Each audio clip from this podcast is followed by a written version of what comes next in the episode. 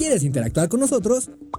Búscanos en nuestras redes sociales como El Choro Matutino. Agréganos en WhatsApp al 777-443-4208. ¿Y por qué no? Sintonízanos desde la página web www.elchoromatutino.com. También puedes llamarnos a cabina al 311-6050. De lunes a viernes, de 1 a 3 de la tarde por Radio Desafío. Somos la mejor revista informativa del país. Somos...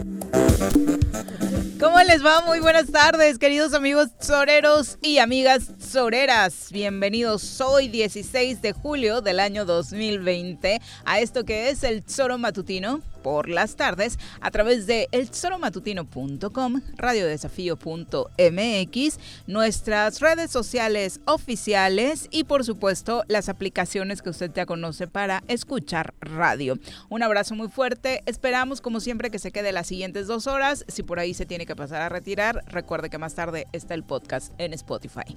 Así que vamos a pasar a la información. Señora Rece, condición anímica, física y alcohólica del día de hoy. No, alcohólica alcohólica todavía, bueno, en la sangre traeré por la cantidad de antier. No, pero no. Taninos. Tranquilo. Sí, unos taninos del vino tinto, cabrón.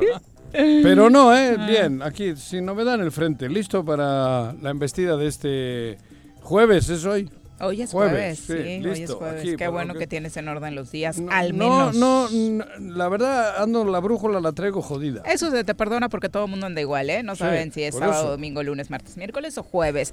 Una con tres, saludemos a quien nos acompaña hoy en comentarios. Una voz incómoda para muchos en el estado. Crítico en las redes y polémico en la cabina ya está con nosotros.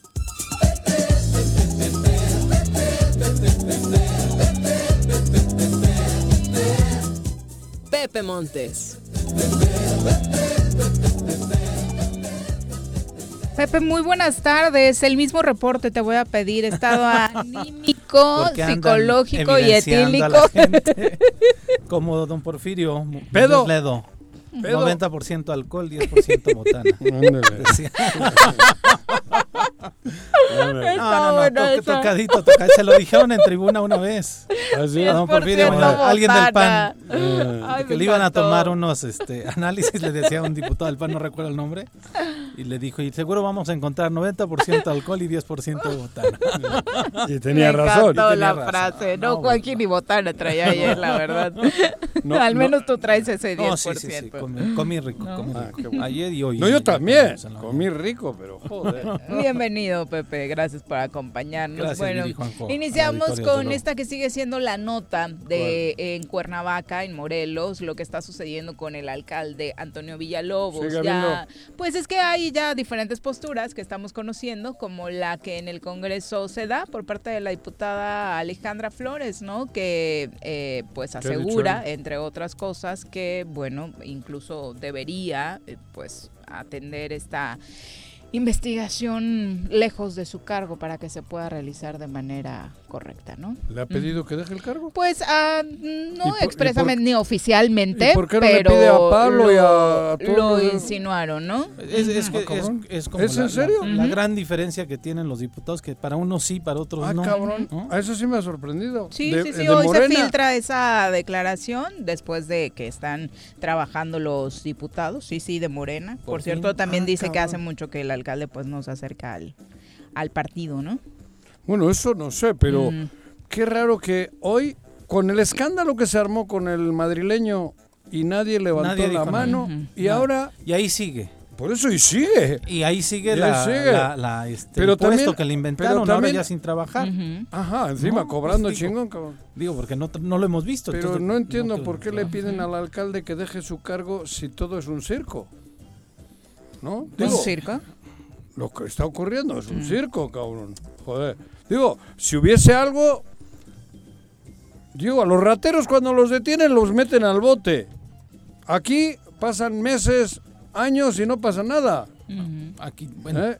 Digo yo, cabrón. Es que llevamos como dos semanas que el tema corrupción, corrupción, corrupción, y estamos viendo parecer quién es el que tiene el más sucio, el expediente más sucio. el expediente, sí, el expediente, pero acá... Entonces, este, a mí me sorprendió cuando me dijeron ayer que iba a presentar el punto de acuerdo el diputado Pepe Casas, que lo entiendo, es una postura política de él, que desde hace mucho tiempo ha ya marcado sus diferencias con el alcalde de Cuernavaca, pues es evidente que ante esta situación se, se trepa al, avión. Me sorprendió, yo, yo ayer eh, con las personas que, que estaba eh, comentando este tema, decía, pues a ver cuál es la postura de Morena, ¿no? ¿Ya ves? casi, casi de que ni lo conocen, ¿no? Diga, pensarías tú que, que, es una, es una, que es una situación de congruencia, ¿no? Pero cuando no han actuado así. Antes. Antes con otros. Que no son del partido. Exactamente. Porque han sucedido cosas muy parecidas. Pues, muy, no, no, muy parecidas no. Bueno, de investigación. Nada que ver. Aquí no hay nada contra él, hasta donde ya se sabe, ¿no? Bueno, la Fiscalía Anticorrupción dice que sí, igual que dijo la UIF que era él y otros que hay una investigación es lo mismo han dicho lo, ha reconocido ¿no? el alcalde no pero digo a mí me sorprende estoy sorprendido pero este por una cuestión de congruencia política quizá eh, valdría la pena que lo que lo que lo contemplara el alcalde, pero a final de cuentas me parece que la postura va más, no es una postura que vaya eh, con relación a tocar el fondo del asunto. Sino Diría Juan que estamos en 2021, ¿no? Digo, Prácticamente. y ya, ya, estamos en tiempos electorales, ya estamos en Pero también he leído que están investigando la administración anterior, La administración eh, que tuvo bajo su mando Cuauhtémoc Blanco en el ayuntamiento de Cuernavaca. O eso, o eso es una face new. no, no, no, es real. Ese es más. Entonces también tendrá que dejar él. Pues no sé, porque ya no es el cargo que está ostentando. Pero sí, sí, bajo qué parámetros. El delincuente, El, el, delincuente, si robaste el año pasado y este año no, no importa. El, robo, el delito está del año pasado. Y así es. Tendrá que dejar el gobernador. Que dejen todos, cabrón. Ahora, deberían. Yo le valdría la pena también preguntarle a Ale si la postura no es porque ya su papá no trabaja en el ayuntamiento de ¡Ah! Ay, güey. Igual era el director de colonias y poblados y desde hace un par de meses, algo así, antes de la pandemia, este dejó de ser eh, funcionario del ¿Dejó de ser o lo dejaron de ser? Lo dejaron de ser, ¿no? Le pidieron ah, su entonces valdría la pena también si no está aderezada esa declaración ahí. pudiera ser, con toda, Fíjate, los que saben como tú, ¿eh? Pues, cabrón. Bueno, lo que sí dijeron es que era una sugerencia, e, e insistimos, no lo pidieron de manera oficial, pero una sugerencia para que fuera más fluida la investigación. Eso sí dijeron que desde el Congreso pues no van a mover un solo dedo para que se incline la balanza a uno u otro lado. Es parte de lo que decía la diputada Alejandra Flores. En el partido, bueno, lo, ha hecho el presidente de la República, eh, sea quien sea que se revise y que no existan actos de corrupción. Nosotros eh, estaremos al margen de la situación de lo que sucede en Cuernavaca, en lo que sí eh, hacer el exhorto de que no pueda haber una falta de autoridad en la cuestión de, la atención a los servicios. Ha declarado que está en quiebra, ¿no? El municipio, después declara los mismos servidores públicos que no está en quiebra. Entonces sí hay una falta ahí de, coordinación, no sé, de liderazgo en el municipio de Cuernavaca, en el ayuntamiento, y yo creo que tiene que haber una revisión a fondo por parte del mismo ayuntamiento. ¿Desde cuándo él no se acerca al partido, a la militancia? Bueno, como con sus colegas del partido. Pues no, no, no recuerdo desde cuándo. No sé si él haya tenido un acercamiento con el partido. ¿Desde cuándo no sesionaba el Congreso? No recuerdo tampoco. Tampoco recuerdo yo, ¿no? Entonces, ¿desde cuándo no te acercas? Pues desde el que está en la pandemia y demás. ¿Desde cuándo tiene actividad Morena? También como partido político no tiene ninguna actividad. Mm. Su dirigente de pronto aparece. Entonces, no sé, pues, ¿no? Este, eh, creo que como todo mundo decimos, cualquier acto de corrupción se tiene que investigar completamente a fondo, sea quien sea, de eso estoy completamente de acuerdo, pero sí me parece que ya eh, estamos llegando a los tiempos electorales y que gran parte de este de este asunto, tanto la investigación un poco, ¿no? Pero sí tiene ahí cierta... Tintes políticos. No, hay tintes políticos. Algunos decían que este hasta se estaba actuando peor que Graco contra Cuauhtémoc, no quiero defender a nadie, ¿no? Pero este Parecido. el mal, escuelita eh, Por las escenas que vimos en el cateo, ¿no? Exactamente. Me parece que eso sí hace muy evidente que el uso de la fuerza pública no debería estar aplicado en ese tipo de pues, cosas. Como decían los funcionarios, es una son oficinas públicas, no hay este, gente armada ahí más que los guardias que cuidan las puertas, entonces este sí fue muy aparatoso, sí fue muy este y además Pero bueno, a las 6 de la tarde ya cuando no hay ningún trabajador este pero yo volviendo, para hacerse las de todos un poco, ¿no? Volviendo a lo que pues a lo que dice Ale, ¿no? Cabrón. El año pasado hace decían que había un desfalco de la hostia en el Congreso. No pasa nada. Díganme, cabrón. O sea, hablo del Congreso. Que había, se habían chingado Paco Moreno 150 millones, el otro 200, no que ya había investigaciones que había una investigación que estaban buscando el dinero que de algún cajón había desaparecido o estoy mal. No, así inició esta legislatura. El Congreso. y así hicieron campaña, ¿no? Sí, sí, fue la campaña. En esta legislatura a todos nos consta que se han aprobado cosas raras. Punto. No quiero meterme en más Honduras. Raras. Porque todo lo que se ha ido aprobando ha sido raro.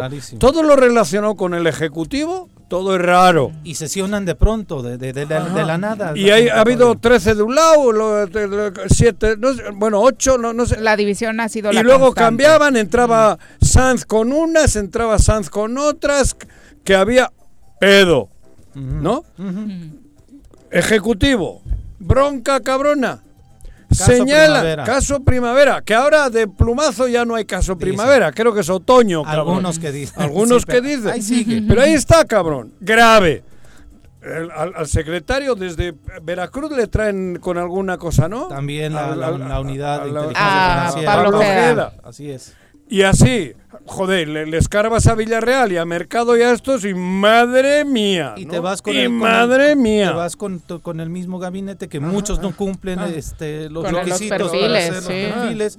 Y ahí viene en julio, no, este es julio, va en agosto, ya en agosto. ya, vamos muy avanzados. Este, en agosto viene un cambio ahí, este, donde va a venir una mujer que tampoco es de aquí y ahí no van a decir nada, estoy seguro. Pero la tienen como esto que se llama, ¿cómo encargada? Ah, no, la encargada de no hablo de obras públicas. ¿eh? Ah. Te hablo de otra secretaría. Ay, ¿cuál? Ya dime. La de, la de finanzas, la de, Villarreal. Ah, la de Villarreal. Otra vez, pero lo han dicho todo el vez. Pero Villarreal si se va es porque quiere. Ah, eso sí. Estoy si no quiere, no se va. Estoy de acuerdo Ni lo quitan, No, no, no. porque les tiene de los huevos bien agarrado. Pero ahí no dicen nada. Nada, por eso nada. Nada. Ahora, la administración anterior del ayuntamiento de Cuernavaca, la de él, puta, si le, ahí no hay que escarbar, solo soplar. Ya pidieron documentos. No, no, escucha, lo que te dice Juanjo, en esa administración no necesitas escarbar, soplas tantito y, sale el pedo sale algo. Sí, sí, no, te lo... Sí, sí, sí. Con conocimiento causa. Sin escarbar, ¿eh? Cosa que todos deberían estar haciendo, porque lo más vergonzoso de todo lo que platicas, Juanjo, es eso, que no pase nada. No, pero voy más atrás. La anterior. ¿Quién le dio la carta a Cuauhtémoc Blanco? este, la, la, anterior administración. Pero no es un delito. El que sea. E, eso no es un delito. Ah, no. Pero ahí escárbale, ahí sí le escarbas. ¿Dónde está el famoso Manuel Martínez Garrigós? En otro partido político, ¿no? No sé, cabrón. En nuevo, ¿no? Y, Rodrigo Galloso. Él anda por Estados Unidos. Puta, a ver, a toda madre. ¿qué me viene? O sea, ¿los moreleses somos tontos o que nos chupamos el dedo? o qué? Pero es que pareciera que es la misma cantaleta cada tres años. y no pasa absolutamente nada. Pero no pasa también porque los actuales no quieren y son todos. ¿Pero Ni en el ayuntamiento porque no quiero pleitos y quiero llevarme bien con el gobernador porque es el último alcalde, entonces no le rascamos. El actual eh, llevo y llevo papeles, igual y no rasco de más porque algunos de acá todavía pueden salir involucrados. Desde el Congreso no salen, no sabemos por qué, se supone que ya hay investigaciones y demás, pero son los actuales los que están cubriendo. Pero según van llegando, van haciendo lo mismo. Ese es el problema. ¿Cómo vas a denunciar corrupción con la misma... Cuando tú la traes. Cuando estás, por lo menos, cerca de a lo mejor O igual y ya fuiste parte de ese ayuntamiento, de ese ah. gobierno. De sí, claro, entonces ahí eso, el tema. Entonces, no estamos metidos en un estercolero. Y el problema es que la agenda política en lugar de tener propuestas y soluciones para la crisis económica que tienen los municipios, incluyendo al de Cuernavaca, no. Estamos hablando de echarnos lodos entre todos. No estamos pensando en cómo se va a solucionar. Eso te digo. La situación que padecemos los ciudadanos, ¿no? Y entonces, no, y, vienen ya los nuevos candidatos y van ah, contra la corrupción y van contra lo demás. y nadie tiene, nadie tiene ninguna agenda política de propuestas para nuestra ciudad que es lo que necesitamos. Y ahí nos ¿Quién le abrió las puertas del Jardín Borda y de Catedral a Paco Moreno para ya grabar sus spots? ¿eh? pero, o sea, se supone que no podemos entrar, ¿no? Pero te digo que lo, lo, lo, lo triste es que hoy estamos ya viviendo la campaña electoral y ve los nombres, ve las figuras. Los mismos. Los mismos. Entonces, ¿Cómo es esa madre que cómo va a cambiar la cosa haciendo lo mismo? Tienen que aparecer eh, nuevos perfiles, ciudadanos que utilicen los partidos políticos, ahí sí, para que podamos tener una agenda distinta, una agenda social, mediática y de este de gobierno. Pero ahora nos traen tontos. Otra vez tontos por no ponerme pendejo, porque sueno, suena feo decirme a mí mismo pendejo pero nos traen tontos, como tontos, nos tratan como niños de parvulario, de kinder, digo. ¿Por qué? Porque todo esto es circo. No pasa nada en Morelos. No están haciendo nada nadie. Es un los hay lugares donde se está haciendo y ahí es donde les están poniendo chinga. Hay ayuntamientos, alcaldesas y alcaldes. Exgobernadores. Exgobernadores. Hablamos de Duarte, ¿no? Ah, no. De Chihuahua. De lejos habla. Sí sí, No, pero yo te hablo en Morelos. Ah, sin ir tan lejos. Están haciendo con trabajo, ¿no? Aquí ah, hacen trabajo, ya. Claro, aquí es pan y circo lo demás. Ellos organizan el circo para que nadie le. Porque mientras tengamos circo. Vamos a estar hablando en el, del circo. Exactamente. Es así. Y no estamos volteando a ver por otro La pandemia está de la jodida en Morelos. 770 y tantos muertos. De la rejodida, ¿eh? Es pico mundial. Y estamos, y estamos en las calles pero, con, pero ¿cómo no va a estar las calles si no hay nadie que... No hay nadie que... Pero nos mandan circo. Exactamente. Y todo, todos andamos metidos en el circo. Y Morelos, y, la, joder, la pandemia, y la economía, y la redirección de dinero. Y mañana nos montarán otro circo. Seguro, ya verás, habrá otro circo, no sé. Eh, eh, montarán un incendio, güey. Bueno, le están buscando a otros alcaldes que no están este, en la misma lógica que el gobernador. Por eso, y luego nosotros y todos los demás actores ya queriendo sacarle raja para el 21. Cuando no tenemos los la valentía de decirle, de, de, de hablar como se debe con el gobierno del Estado, que son unos caraduras. Unos criminales. Bueno, pues sí está trabajando y buscando apoyos. El gobernador del estado, Cuauhtémoc Blanco, hoy estuvo en Puente de Ixtla con la gente del campo con un discurso muy emotivo eh, sobre los apoyos que llegarán para ellos. A este municipio de Puente de Ixtla se nos da la oportunidad de un reencuentro añorado con la gente del campo, gente noble, gente auténtica, gente que este gobierno nos va a seguir apoyando que no están solos. Siempre lo he dicho, la gente del campo es muy importante, muy valiosa. Y lo más importante, que es familiar. Ustedes trabajan desde la mañana hasta la tarde y a todos sus hijos, nietos, bisnietos. Es gente muy buena, gente que trabaja con el corazón, gente muy valiosa. Me complace encabezar el arranque del programa de, apoyo a productores con fertilizante químico para maíz, sorgo de este 2020. Con esta acción de gobierno que hoy tiene su arranque en esta tierra, se entregarán más de 2.000 toneladas de fertilizante. Y como lo dije, mi Artemio, estamos tocando puertas Dios quiera, este, tengamos una sorpresa en una semana, 15 días. Ojalá. No salen dos reggaetones de ahí. dos, dos nuevas No quiero ni opinar, no. No, no, te, no vale la pena. No, Digo, yo no, no, no, ya tampoco creo Su compromiso con el campo, que revisen el Con los bisnietos que revisen el presupuesto. Chingones hasta los bisnietos. Es que el apoyo se tiene que medir así, no con un discurso. No con un discurso, sino que revisen el presupuesto que se está ejerciendo al campo y los años anteriores, incluso hasta de su gobierno, para no ponerle más. ¿No? Claro. Una disminución. del comparativo del año anterior a este año. Entonces, pues lo de siempre también, otro discurso donde pero sí. Ya está saliendo. Al menos eso tenemos que tal vez reconocerle. ¿Qué? Que ya está saliendo. Ya lo ves. Ya se aburre en casa, ya, lo ves, este. Ahorita ya está, ya se fue a su casa. Pues estuvo muy desgastante ir hasta Puente Isla. El calor. Sí. Entonces ya al menos lo ves en la Ciudad de México gestionando apoyos. está gestionando más, dice. La Conagua, la, la Conagua, este, demás. Ya lo ves al menos. Qué bueno.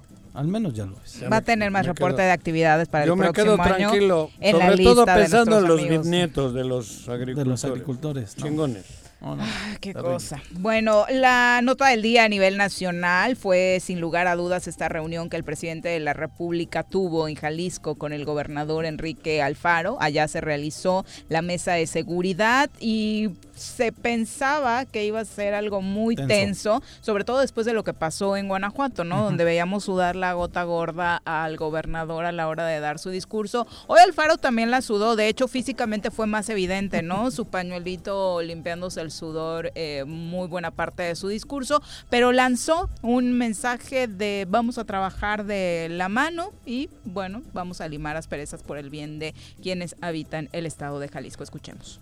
Desde un principio están las grabaciones y están los testimonios, inclusive los tengo preparados por si ofrecía, pero es el caso.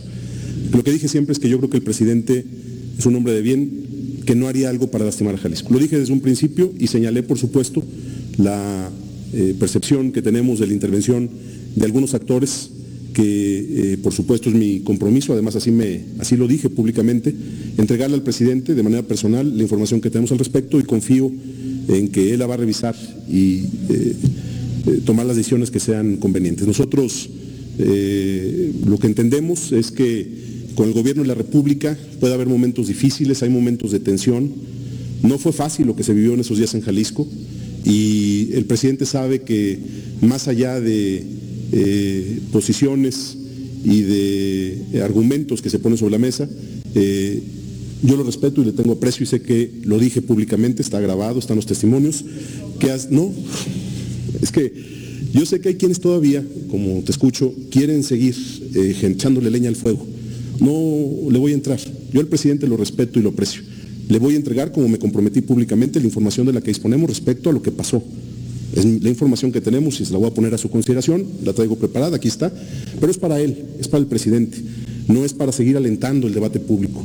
Lo que nosotros queremos es que en Jalisco se eh, garantice la libertad de expresión, estamos trabajando para hacer modificaciones de fondo en la Fiscalía del Estado.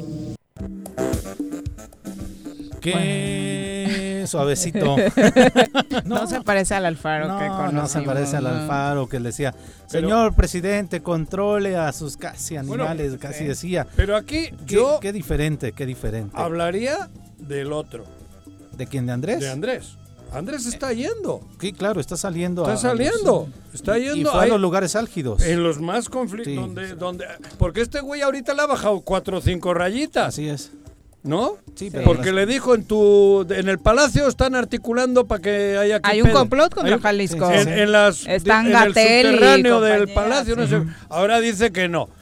Dos días después se dijo, a ver, pero bueno, yo a Andrés Manuel le, le, quiero, le, aprecio, le respeto. Pero, ah, pero tenía una agenda completamente de confrontación en contra del presidente. Porque estaba en campaña. Claro. Y le salió mal. Sí, claro, el desgaste fue terrible le para fue cabrón. Fue se le, se le cayó el mundo. Él ah. pensaba que de ahí iba a ser su trampolín para la gobernatura en el 2000, en la presidencia. En las primeras semanas de la pandemia su imagen estaba muy bien posicionada. Y por esas, por esas burradas, mm. por esas faltas de respeto, mm. porque cabrón. Una cosa es que un diputado o yo diga, pero hostia, el gobernador referirse al gobierno del país, al, al presidente de la responsabilizándolo por un conflicto de, un social. crimen. Sí, claro, del crimen. Fue de crimen, cabrón. de Giovanni. Porque ahí hubo muerto. Sí, claro. Cabrón. Por eso, eso es una barbaridad.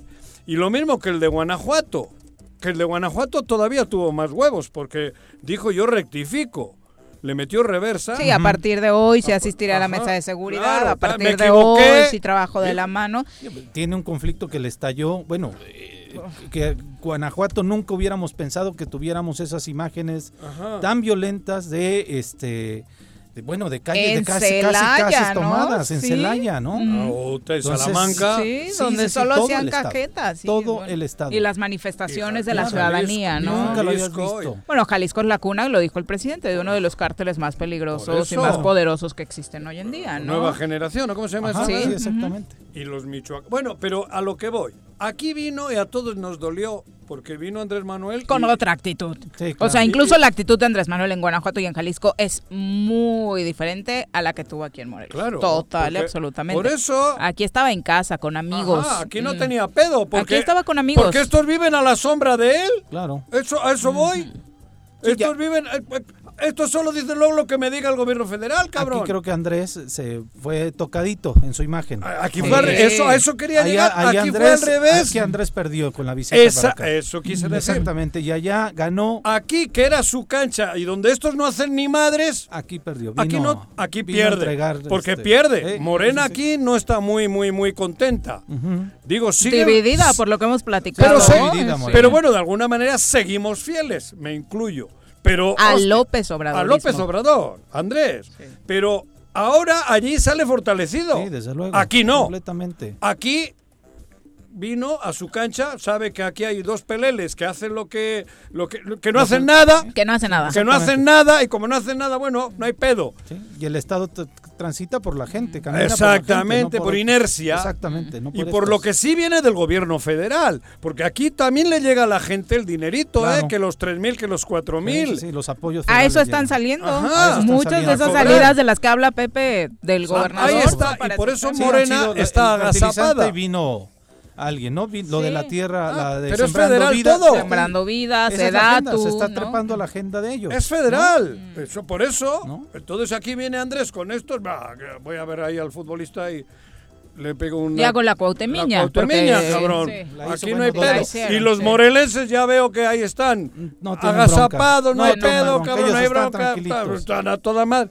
Por eso te digo, aquí no sale bien. Aquí perdió Andrés. Yo creo que aquí Andrés salió mal. Sí, perdió, perdió mucho. Y sin embargo... Hay mucha gente dolida por lo que dijo Andrés Manuel Afectada. Bueno, nosotros estábamos este, hasta pálidos. Ese, viernes su cara era peor que la de crudos que trajeron ayer y hoy. Y tengo amigos que sí se han bajado del barco, ¿eh? Sí, me imagino. Claro se bajaron del barco. Y con todo su derecho. Ese día se bajaron. Pero habría que tener esa... Eh, darle siempre tiempo. Porque cuando te bajas del barco en la primera ola, el primer madrado, bota. Luego te arrepientes porque vuelve a agarrar el barco ritmo. Yo decía que. Y Andrés Manuel tiene ritmo. Ese día el presidente dijo: hasta el día de hoy no hay nada. Hasta el día de hoy. No, no, sí, claro. Tampoco anticipó. No, hasta el día de hoy. Porque unos ya sienten que están redimidos. No, que no lo redimió. Que los aventó sanitizante y este salieron este ya como si nada. Sin el virus. Sin el exactamente. Santificados. Pero el virus. Lo que pasa es que no traen virus.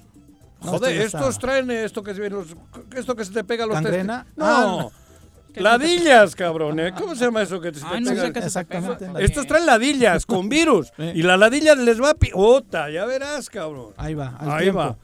Pero bueno, esa, ese, este tema de, Andrés en el país es así. Donde más ir al lugar donde ha ido con conflicto, con encono, con tal, cabrón.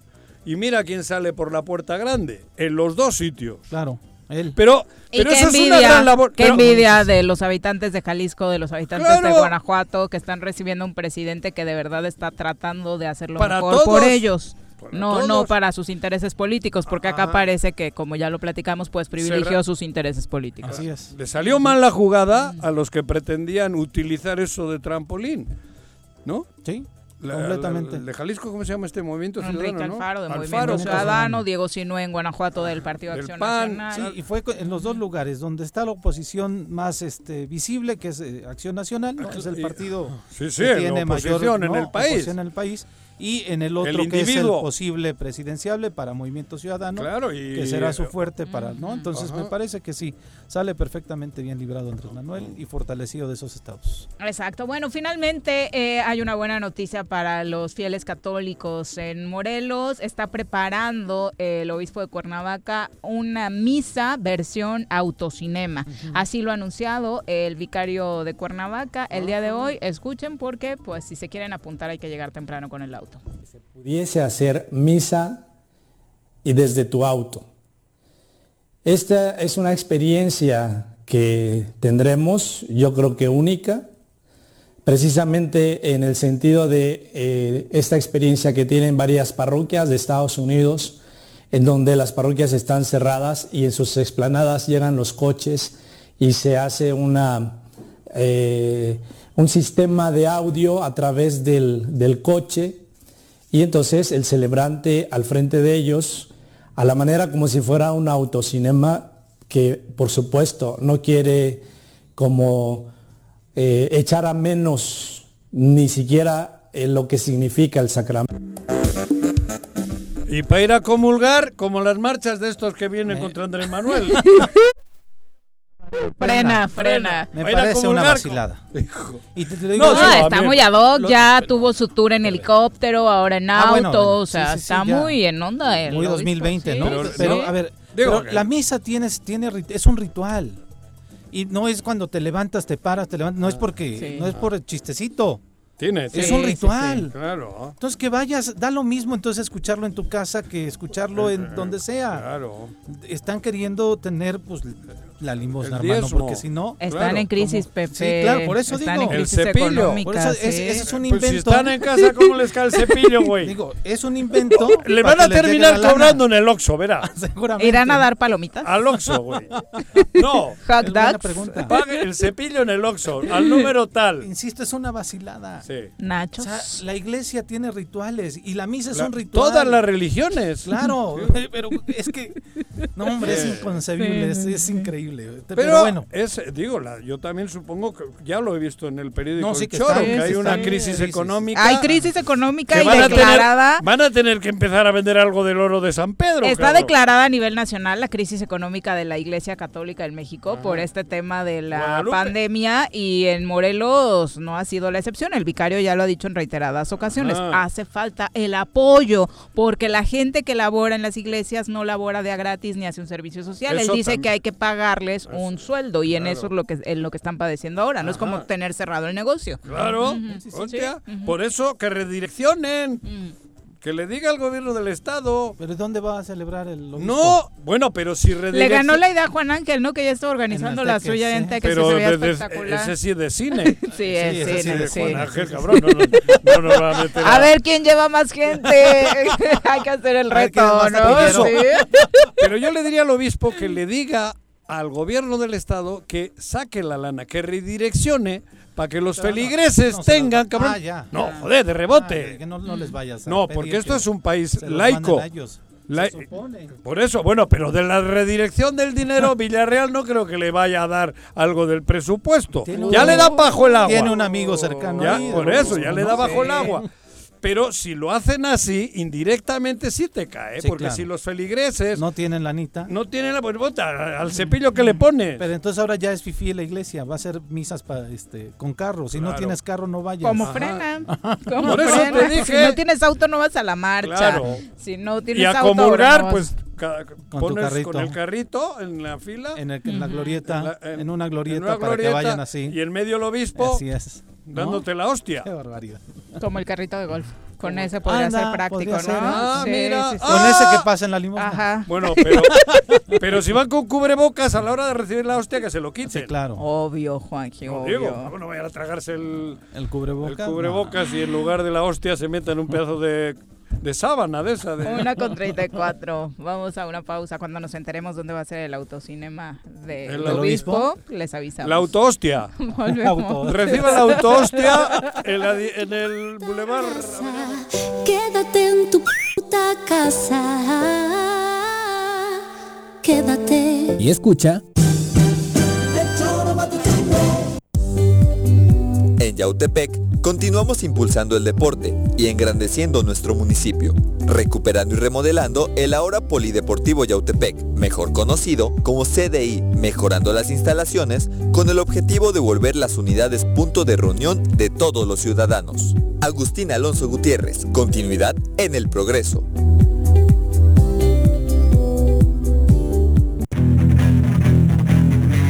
¿Te gustan los caballos? ¿Tienes uno? ¿Sabes montar? ¿No? ¿Quieres aprender? Conoce los beneficios de hacerlo en Rancho de la Media Luna en Huitzilac. Contáctanos al 777-155-1062.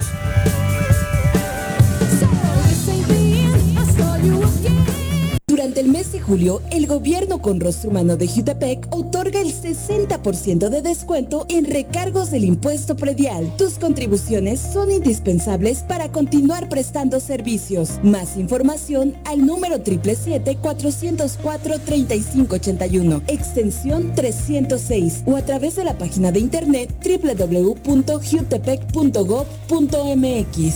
Ayuntamiento de Jutepec, gobierno con rostro humano. Si quieres consentir a tu mascota, el mejor lugar para hacerlo es Clínica Veterinaria Mundo Mascota. Contamos con consultas, medicamentos, accesorios, alimento y servicio de pensión. Además, tenemos servicio a domicilio. Ubícanos en Avenida 10 de Abril, número 1210, Colonia Granjas, o llámanos al teléfono 169-2128. Clínica Veterinaria Mundo Mascota. ¿Necesitas realizar algún trámite o pagar un servicio en Emiliano Zapata? Te informamos que en esta contingencia, áreas como registro civil, predial y catastro, tesorería y agua potable funcionan con todas las medidas de seguridad de lunes a viernes de 8 de la mañana a 2 de la tarde. O si tienes alguna duda, puedes llamar al 101 1160 para ser atendido. Emiliano Zapata, un gobierno certificado por la gente. Administración 2019-2021. En el Colegio Cuernavaca estamos listos. Con modelo presencial aplicando normas sanitarias o con educación en línea desde nuestra plataforma digital, nuestra oferta educativa es la ideal para kinder, primaria y secundaria. Aprovecha un 20% de descuento en inscripción. colegiocuernavaca.edu.mx. Tu camino al éxito. En el Ayuntamiento de Ayala que encabeza el ingeniero Isaac Pimentel Mejía, progresamos y trabajamos apoyando a nuestra gente con descuentos del 100% en recargos en el impuesto predial durante el mes de julio. Sí, en julio no pagas recargos. Además, puedes pagar a meses con tarjetas participantes excepto Banamex y American Express. Ayuntamiento de Ayala, trabajando por nuestra tierra. Me amarran como puerco. Mire. ¿Quién te manda a salir en plena contingencia? Quédate en casa y escucha.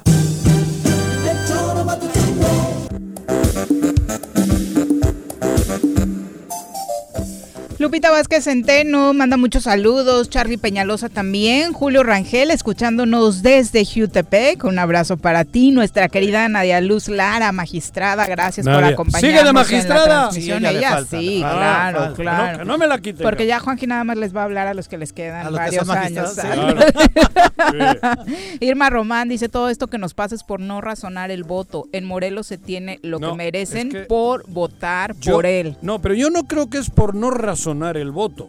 Yo creo que es por no razonar. Pero los 365 días del año. Sobre todo los 364 después de la elección. Eso te digo.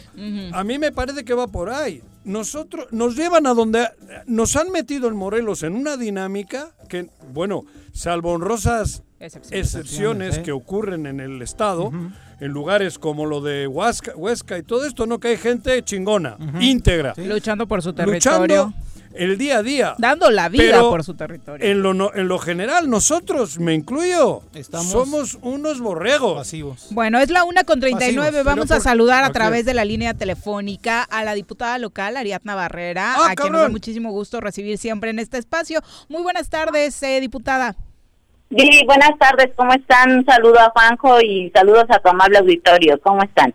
Muy bien, muchas gracias. Bien, diputada. Diputada, eh, bueno, platicábamos que ya han eh, tenido actividades eh, importantes entre ayer y hoy y una de las que sería importante arrancar platicando es esta aprobación ya de la ley Olimpia en Morelos. Así, así es una ley de una chica de Olimpia Coral Melo que pues bueno se eh, tuvo que sufrir, ¿no? Ella esta esta situación en que con su novio quien llevaba seis años y había hecho el video, un video que pues ella negó que fuera quien lo divulgó ella intentó suicidarse por eh, ya en, más de tres ocasiones porque pues bueno esto sí sí daña a las personas eh, que te exhiban y te eh, estén haciendo extorsión o acoso a través de medios digitales, ¿no? Entonces, a través de esta lucha que ella ha dado, se ha ya aprobado en varios estados esta ley con su nombre que realmente pues es una iniciativa de, de proyecto con eh, con el delito de hostigamiento y acoso sexual, ¿no? Entonces, en el en el tema digital, yo creo que eh, es un algo que nos nos, nos debe de, de dar pues un gusto enorme en Morelos que las mujeres morelenses que somos las que más estamos expuestas este logro legislativo que, que cada vez se vuelve más común en, en situaciones de parejas de jóvenes en la actualidad sabemos que desafortunadamente muchas eh, chicas eh, envían imágenes fotografías íntimas no que no, no que ellas pues confían plenamente en su pareja o en las personas con las que tienen relación. Y esta situación pues de repente se vuelve en, violencia, en chantaje y no hay algo que las proteja o con donde ellos se puedan este eh, respaldar o refugiar, ¿no? Hoy eh, ya es una realidad en Morelos, esta iniciativa fue aprobada ayer por unanimidad ya a altas horas de la madrugada, en la, noche, pero pues bueno, con, con ese ánimo y con ese entusiasmo de, de poder eh, legislar a favor de las mujeres. Exacto, eh, para, para que la gente tenga el contexto claro, en Puebla, esta chica Olimpia, después de seis años de relación con su pareja, sufre acoso, vejaciones, porque el tipo termina filtrando un video sexual de ella sin su consentimiento. Se crea... Le grabó antes. Se grabaron, se, grabaron, de mutuo acuerdo, pero obviamente es entre ellos, ¿no? Eh, y obviamente en ese momento había una indefensión total para defender tu derecho en temas digitales. Hoy afortunadamente... ese güey lo hizo público. Sí, claro. Sí, sí, sí, y como decía, como decía la diputada, ¿no? Tres intentos de suicidio, al menos de la chica, por el acoso que estaba sufriendo. Hoy afortunadamente ya está legislado, pero en Morelos, ¿bajo qué condiciones, eh, diputada? ¿Cuál será el castigo para las personas que filtren eh, material sexual? Fíjate que eh, en el, en el, como lo habíamos presentado, se tuvo que reformar el Código Penal y, no está como la de Puebla porque está todavía mucho mejor. Ah, muy eh, bien. Aquí se les está eh, poniendo una sanción de 6 a 12 años de cárcel sin derecho a fianza, ¿no? Entonces, esto, la verdad es algo que pues nosotros nos nos congratula de que se haya enriquecido esta esta iniciativa y que todos tengamos esa posibilidad de proteger a quien se expone o a quien a quien está en esta situación, ¿no? Yo, yo creo que eh, la dignidad, la privacidad y la vida íntima de una persona no deben de ser eh, eh, moneda de cambio ni expuestos ni vulnerables. Sí, y lo más triste del caso era lo que comentabas, diputada Tiro por viaje al menos de un caso fuerte por semana en Morelos nos estamos eh, enterando, ¿eh? se vuelve viral en redes sociales, denuncias a, a chicos, que el más reciente de un chico de una banda de música que se hace pasar por una mujer en redes sociales, una mujer fotógrafa, pide eh, fotos de chicas desnudas para hacerles dibujos y después las va filtrando, ¿no? Entonces entonces, eh, me parece que sobre este caso en específico no hay una denuncia todavía puesta, pero bueno, ya con esta ley obviamente creo que muchas mujeres se animarán a, denunciar estos casos, diputada.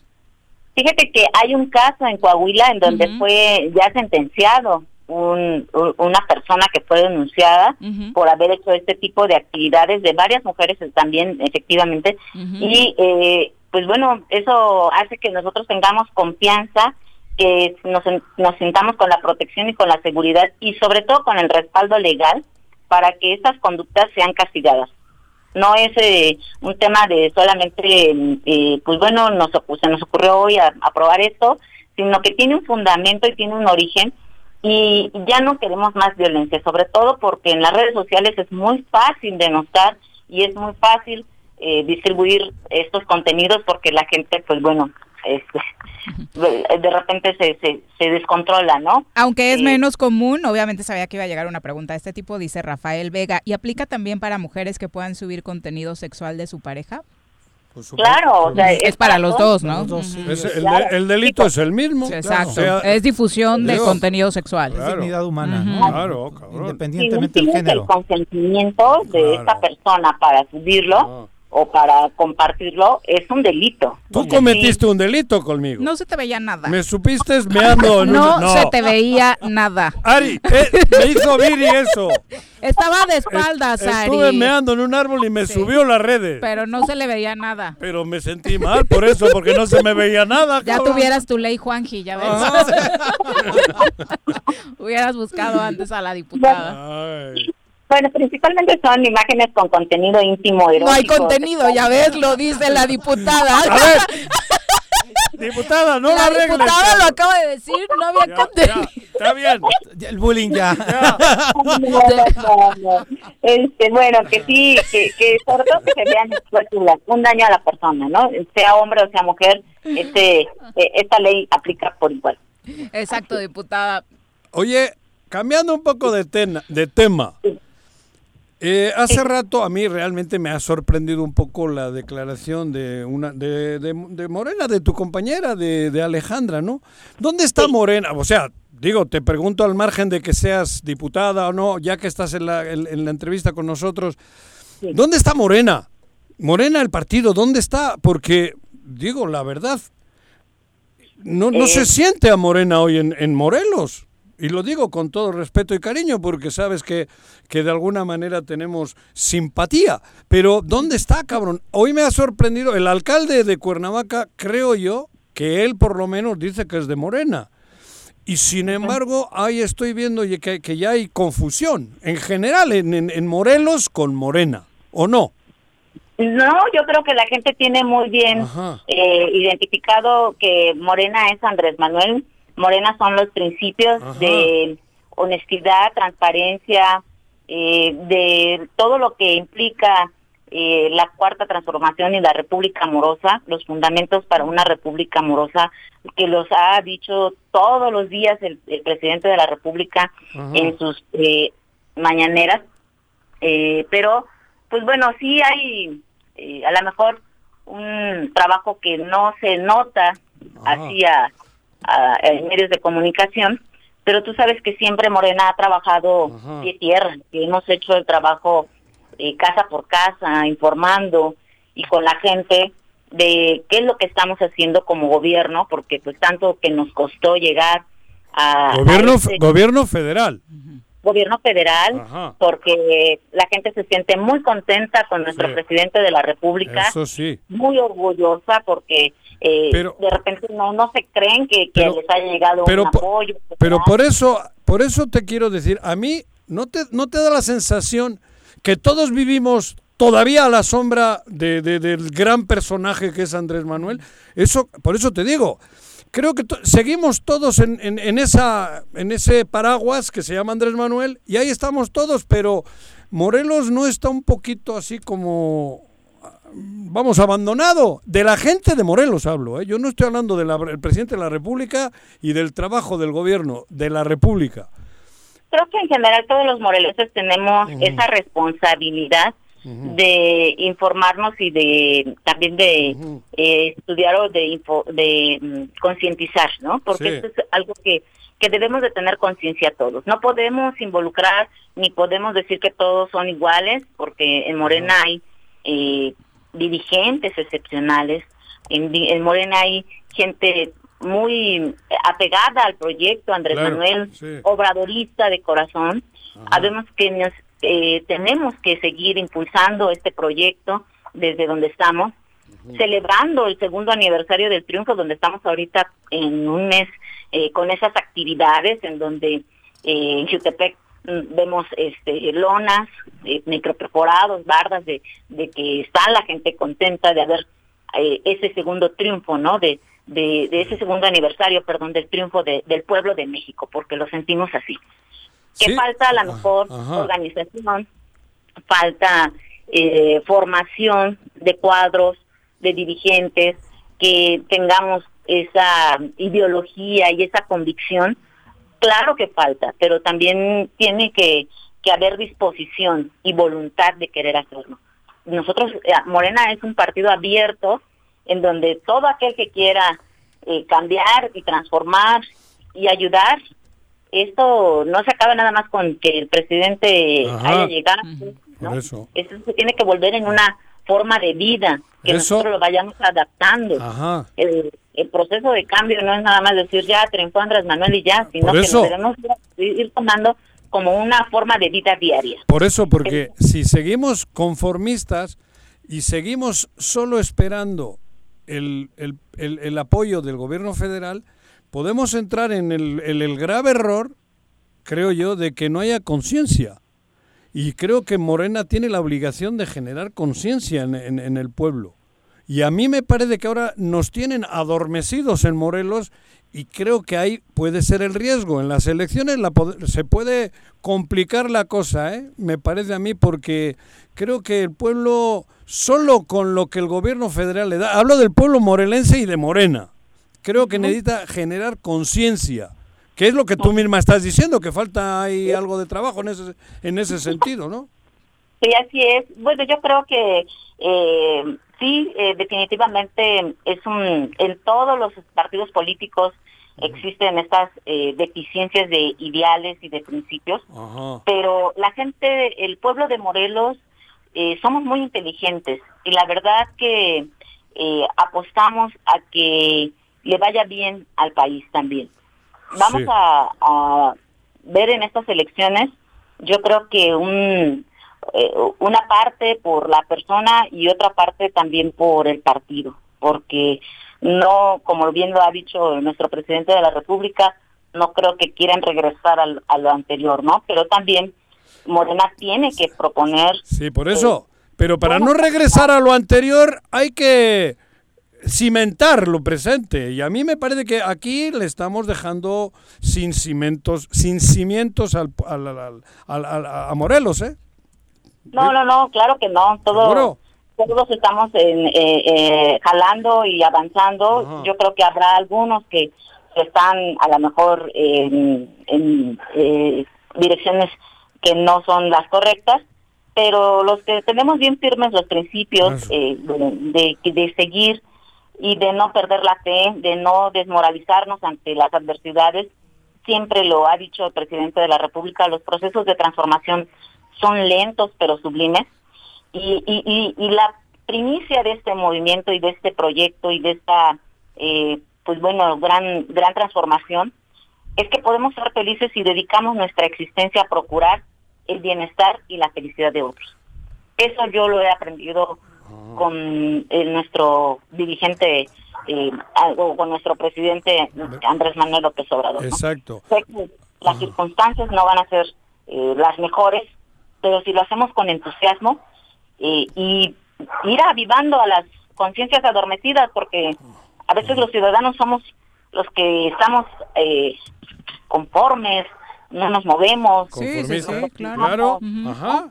No, este, no, exigimos. Por eso, ese es el miedo que me da, que nos, que, nos metamos en esa dinámica de, de, adormecer. Que, no, que, involucrarnos. Ajá, exacto. Pero tiene que haber dirigentes, tiene que haber partido que no permita que se adormezcan las masas. Hay que tenerlas a las masas, tenerle al, a, la gente, al pueblo, activo y, combativo. No combativo en plan de, de madrazos, Estoy diciendo... Exigente con sus autoridades. Claro, ¿no? Porque si no entramos en la misma dinámica. Yo ya empiezo a oler de que le damos prioridad a la persona sobre la ideología o sobre el bien común, que es, que es el, problema, ¿no?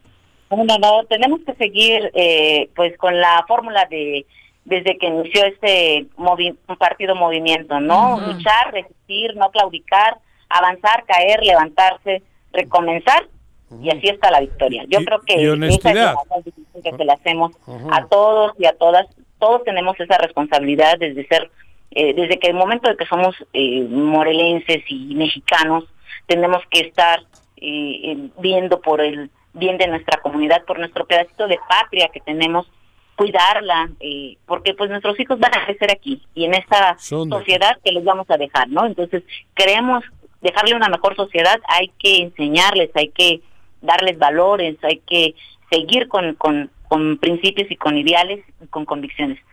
Falta a lo mejor mucho en Morena, pero también sabemos que ahorita traemos un rollo nacional que la verdad también pues nos, nos, nos descontrola, pero quienes tenemos fijos los objetivos y las eh, convicciones y los principios, eh, pues eso no nos no nos este intranquiliza, ¿no? Creo que eh, haciendo nuestro trabajo y lo que nos corresponde en campo con la gente, eso es lo que se tiene que hacer, cada uno desde, desde su trinchera. Y ya que el análisis iniciaba precisamente por lo que sucede en el Ayuntamiento de Cuernavaca, ¿cuál sería tu postura sobre esta investigación que se dice corre sobre el alcalde? Pues sugiero yo que eso eh, lo tiene que revisar la autoridad. este, yo eh, creo que eh, para eso está una, una constitución que se tiene que, que hacer, ¿no? Yo considero que no nada más en presunciones, sino que se debe de elaborar bien una denuncia y que se les dé oportunidad también a que a que respondan, no señalar sino antes tener este la, la, información como debe de ser, ¿no? No es lo más idóneo ahorita estar eh, denostando sin tener eh, las pruebas. Creo que la autoridad se debe de encargar y no tomarlo como algo que generalice, porque no todos los de Morena o no el que haya estado en esta situación el presidente, pues puede decir que, que, sea lo que están eh, diciendo. Intuyendo, ¿no? Intuyendo. Yo creo que se debe de, llegar a una eh, investigación y que resulte pues lo que lo, lo que resulte de la investigación. Diputada, muchas gracias por la comunicación.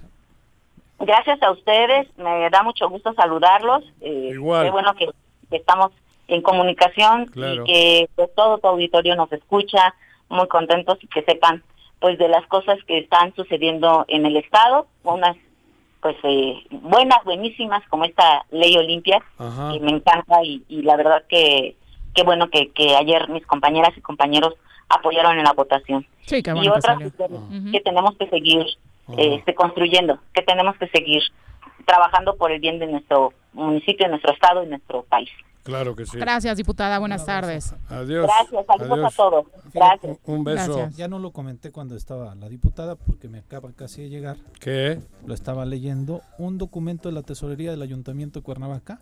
¿Ahorita? Dirigido a la diputada Alejandra Flores. Tiene fecha de 15, sí, y recibido el 15 de julio donde están pidiendo ayer, quincena, sí, cabrón, por eso me empedé Sí, donde anuncian que son ellos los que están pidiendo precisamente la auditoría. al Pero desde el 2009. ¿no? Para conocer la verdad histórica. ¿Cómo? ¿Qué dice el Ayuntamiento de Cuernavaca? Pide, pide que a través que el, que el Congreso del Estado a través de la entidad superior de, auditoría y fiscalización del Estado se lleve a cabo un proceso de auditoría del Ayuntamiento de Cuernavaca Morelos desde la administración 2009-2012 a la fecha. a este a este Congreso le han pedido sí, eso. Sí, sí, sí, se lo, se lo ah, está pidiendo el tesorero. Antes de esto ya estaba la solicitud dentro. No, fue la tarde del miércoles. Ah, a raíz de esto, el ayuntamiento le pide, al Congreso que audite el ejercicio fiscal 2019, ah, el primer semestre de 2020, mm. en temas de gasto público municipal, finanzas públicas, gasto corriente, pasivos, obligaciones y deuda pública de Cuernavaca. Y le uh. pide que la inicien lo antes posible y que obviamente se haga pública la investigación por parte de la Fiscalía Anticorrupción. El tesorero eh, del ayuntamiento es el que firma este documento y señala que nosotros no solo manifestamos estar abiertos y dispuestos, sino pedimos que la entidad superior de auditoría y fiscalización realice esta auditoría especial al ayuntamiento, pues no tenemos nada que ocultar. ¿Quién es el, tesorero? Quien lo firma debe ser José Quiñones, ¿no? Exacto. Quiñones. sí, así es. Así es. Pues mira, cabrón. Me parece que están respondiendo de la manera más adecuada. Eso, claro. Así tiene que ser. están. Aquí están. Sí, así Pero muévanle. Así es. Pero ¿quién es la auditoría esa? Es ¿A quién le piden ah, eso? El, problema es que no hay titular, ¿no? Es en el que han estado ah, todos el Congreso. Es ese rollo que no hay auditor, la hostia. exactamente. Ya valió madre. Ese, problema. Bueno. ese sí es problema. Eh, exactamente. ese porque es lo de que la entidad superior de fiscalización no se ha sabido absolutamente nada. Nada. Por eso no le interesa. No. Bueno, son las 2 de la tarde en puntito. Obviamente acá no dejamos el tema de, la pandemia del COVID-19 a un lado porque sigue siendo muy, muy importante. Carlos Joaquín, el gobernador, acaba de decir que tiene positivo. positivo. el de Quintana Roo. Vamos a saludar con muchísimo gusto a nuestra experta, la doctora Brenda Valderrama. Eh, doctora, muy buenas tardes. Hola, buenas tardes. Una disculpa, tuve, estuve en otra junta, pero ya aquí con ustedes. Listo. Gracias por esperar. Gracias. No, al contrario, doctora. Muchas gracias. Eh, ¿Volvemos a hablar de otro pico en Morelos o ahora cómo les llamamos, doctora?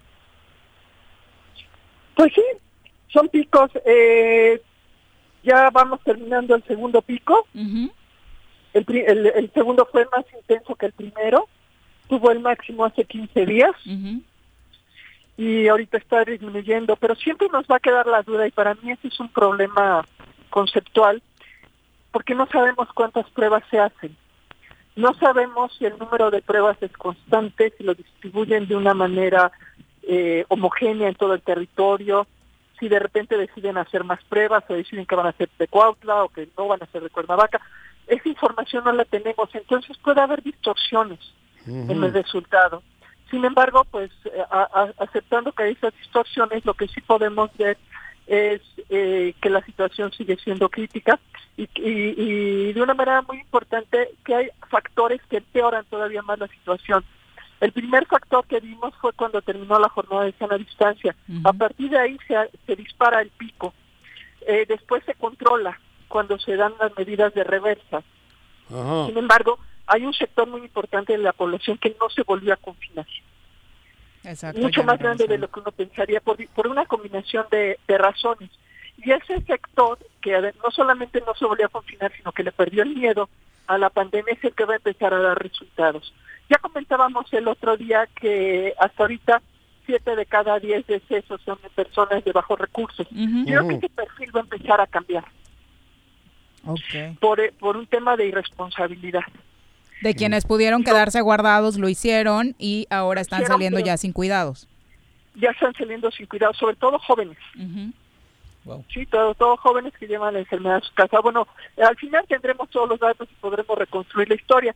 De momento lo que sabemos es que aún que ya ha ido bajando el segundo pico, eh, no llegamos a unos niveles aceptables, todavía tenemos niveles muy altos y además eh, sucedió algo que no había sucedido, es que se dispersó en el territorio. Ahorita sí ya no hay ningún lugar de Morelos que no esté contaminado por el COVID. Y eso también es importante. Por, por, porque salimos a lo güey. ¿No? No, y además porque empezó a reactivarse el turismo por la ah. misma necesidad por eso, de, sí, de la actividad económica. Claro. Pero eso también nos va, nos va a golpear, es una cosa es una cosa por la otra. Bajo este estas condiciones aumentan el número de medidas que debemos tomar, doctora. Ya no solamente es el cubrebocas y el lavado de manos. ¿a ah, ¿Tú motivarías a la gente a que fuera incluso más exigente con su cuidado? Sí, claro. Es que tienes que incluir eh, eh, eh el, el cubrebocas de manera este, obligatoria siempre que sales de tu casa, siempre que estén con personas que no son tu otro familiar aunque sean familiares, porque no vivan contigo, tienes que usar cubrebocas. La distancia, eh, higiene absoluta de manos y de superficies, y la última y es espacios abiertos y ventilados. ¿Sí? Ajá. Porque en las casas, en los lugares. No, en cualquier negocio. En lugares, sí, sí. En cualquier lugar. Si tú estás en un área cerrada, el virus se va a empezar a acumular en el aire y va a quedar flotando. Ah, y entonces, aunque si salgan las personas, siempre tú cuando ya no estén ellos, el virus se queda ahí. Por eso es muy importante no ir a lugares concurridos. Y si, si tienes que ir a un lugar eh, donde vas a estar con otras personas, siempre tiene que ser un lugar abierto y ventilado, siempre. Que en Cuernavaca no es gran problema, pero, hay que buscarlos, hay que promoverlos. Exacto, y, en Cuernavaca, por supuesto, aunque hay espacios abiertos, también estamos llenos de plazas comerciales que han estado abarrotadas. Claro, sí, por eso digo que vamos a empezar a ver un cambio en el perfil socioeconómico de, de, la pandemia. Vamos a empezar a ver casos en colonias donde no había habido, en otros este, socioeconómicos diferentes, con otras consecuencias. Vamos a ver más ocupación de hospitales privados, más quizás saturación en lugar de los hospitales públicos. O sea, va a haber un desplazamiento que no son buenas noticias, ni muchísimo menos, porque lo, lo que sí me parece es que se ha claudicado de una manera este, tremenda la prevención. Que en lugar de enfocar todas las medidas a prevenir los contagios, se enfocaron toda la batería en evitar el, este, colapso del sistema hospitalario. En las primeras semanas nos compartías que afortunadamente el transporte público no había sido un eje que diera un alto número de contagios. Ahora con el retorno a la actividad, ¿podría ser también ese otro espacio eh, propagador del virus? Muy probablemente porque además el transporte público relajó las medidas. Eh, Todos. La Secretaría de Movilidad y Transporte no reforzó las medidas del ayuntamiento porque eran necesario trabajar de manera conjunta y los exentaron de las medidas del ayuntamiento. Entonces ya Movilidad y transporte del Estado. Sí. Sí, porque la, medida era ya del ayuntamiento, pero eh, finalmente cuando se pronunció movilidad y transporte no reforzó las medidas y en ese sentido pues este pues de cada quien va tomando lo que quiere de las medidas, ¿no? Entonces, lo primero el aforo de las rutas que ya van llenas. Sí, Sin gel. ¿no? Sin, gel. Eh, no, el gel es lo de menos, de verdad. Lo menos importante es el gel, es el aforo. Mm. Ah, bueno, sí, porque llegas a tu casa y, o a tu lugar de trabajo y te pones el gel. pero bueno, pero gel tienen... Deberían tener. Digo, solo pueden ir al... Podrían, podrían mm. pero, pero lo importante es el aforo. Ah, sí, que ya vamos todos apretados. La, la, obligación es al 30% de la capacidad, no, no, al 100, cabrón. ya no se respeta. No lo están respetando. Se ve como hormigas ya adentro. Sí, ya se ve normal. Claro, porque la, la, gente tiene necesidad de mudarse. Sí, pero la culpa no es de la gente en ese caso.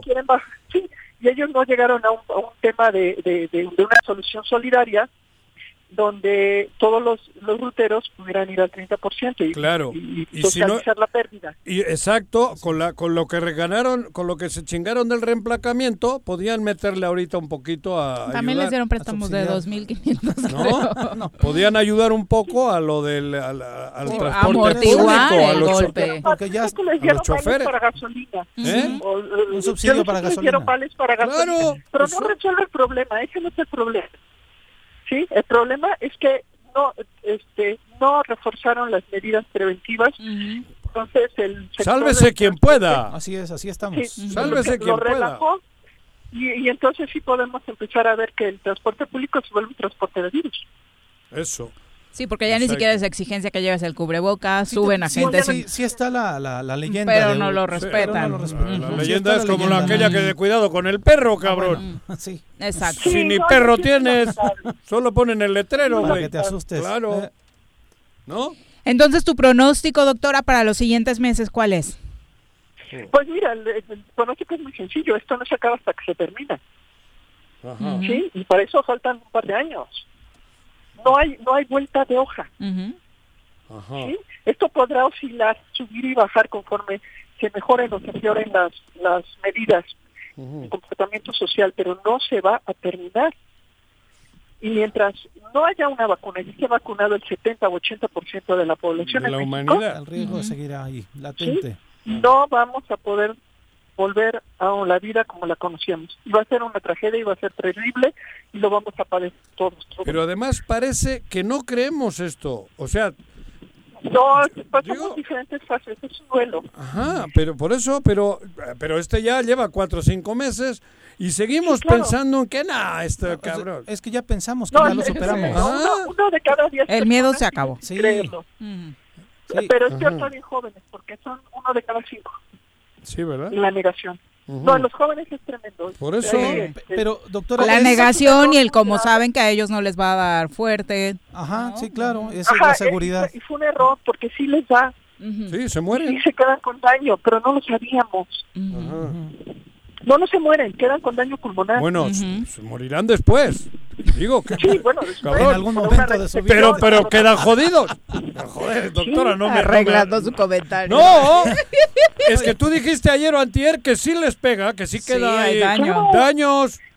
Sí, sí, infecta. No sí, se sí, mueren ahora, pero les queda ahí dentro el, el pedo. El daño. Bueno, el daño pulmonar. Que eso, por eso te digo lo del hablábamos como a los Sí, fumadores, pero que no ahí lo les queda.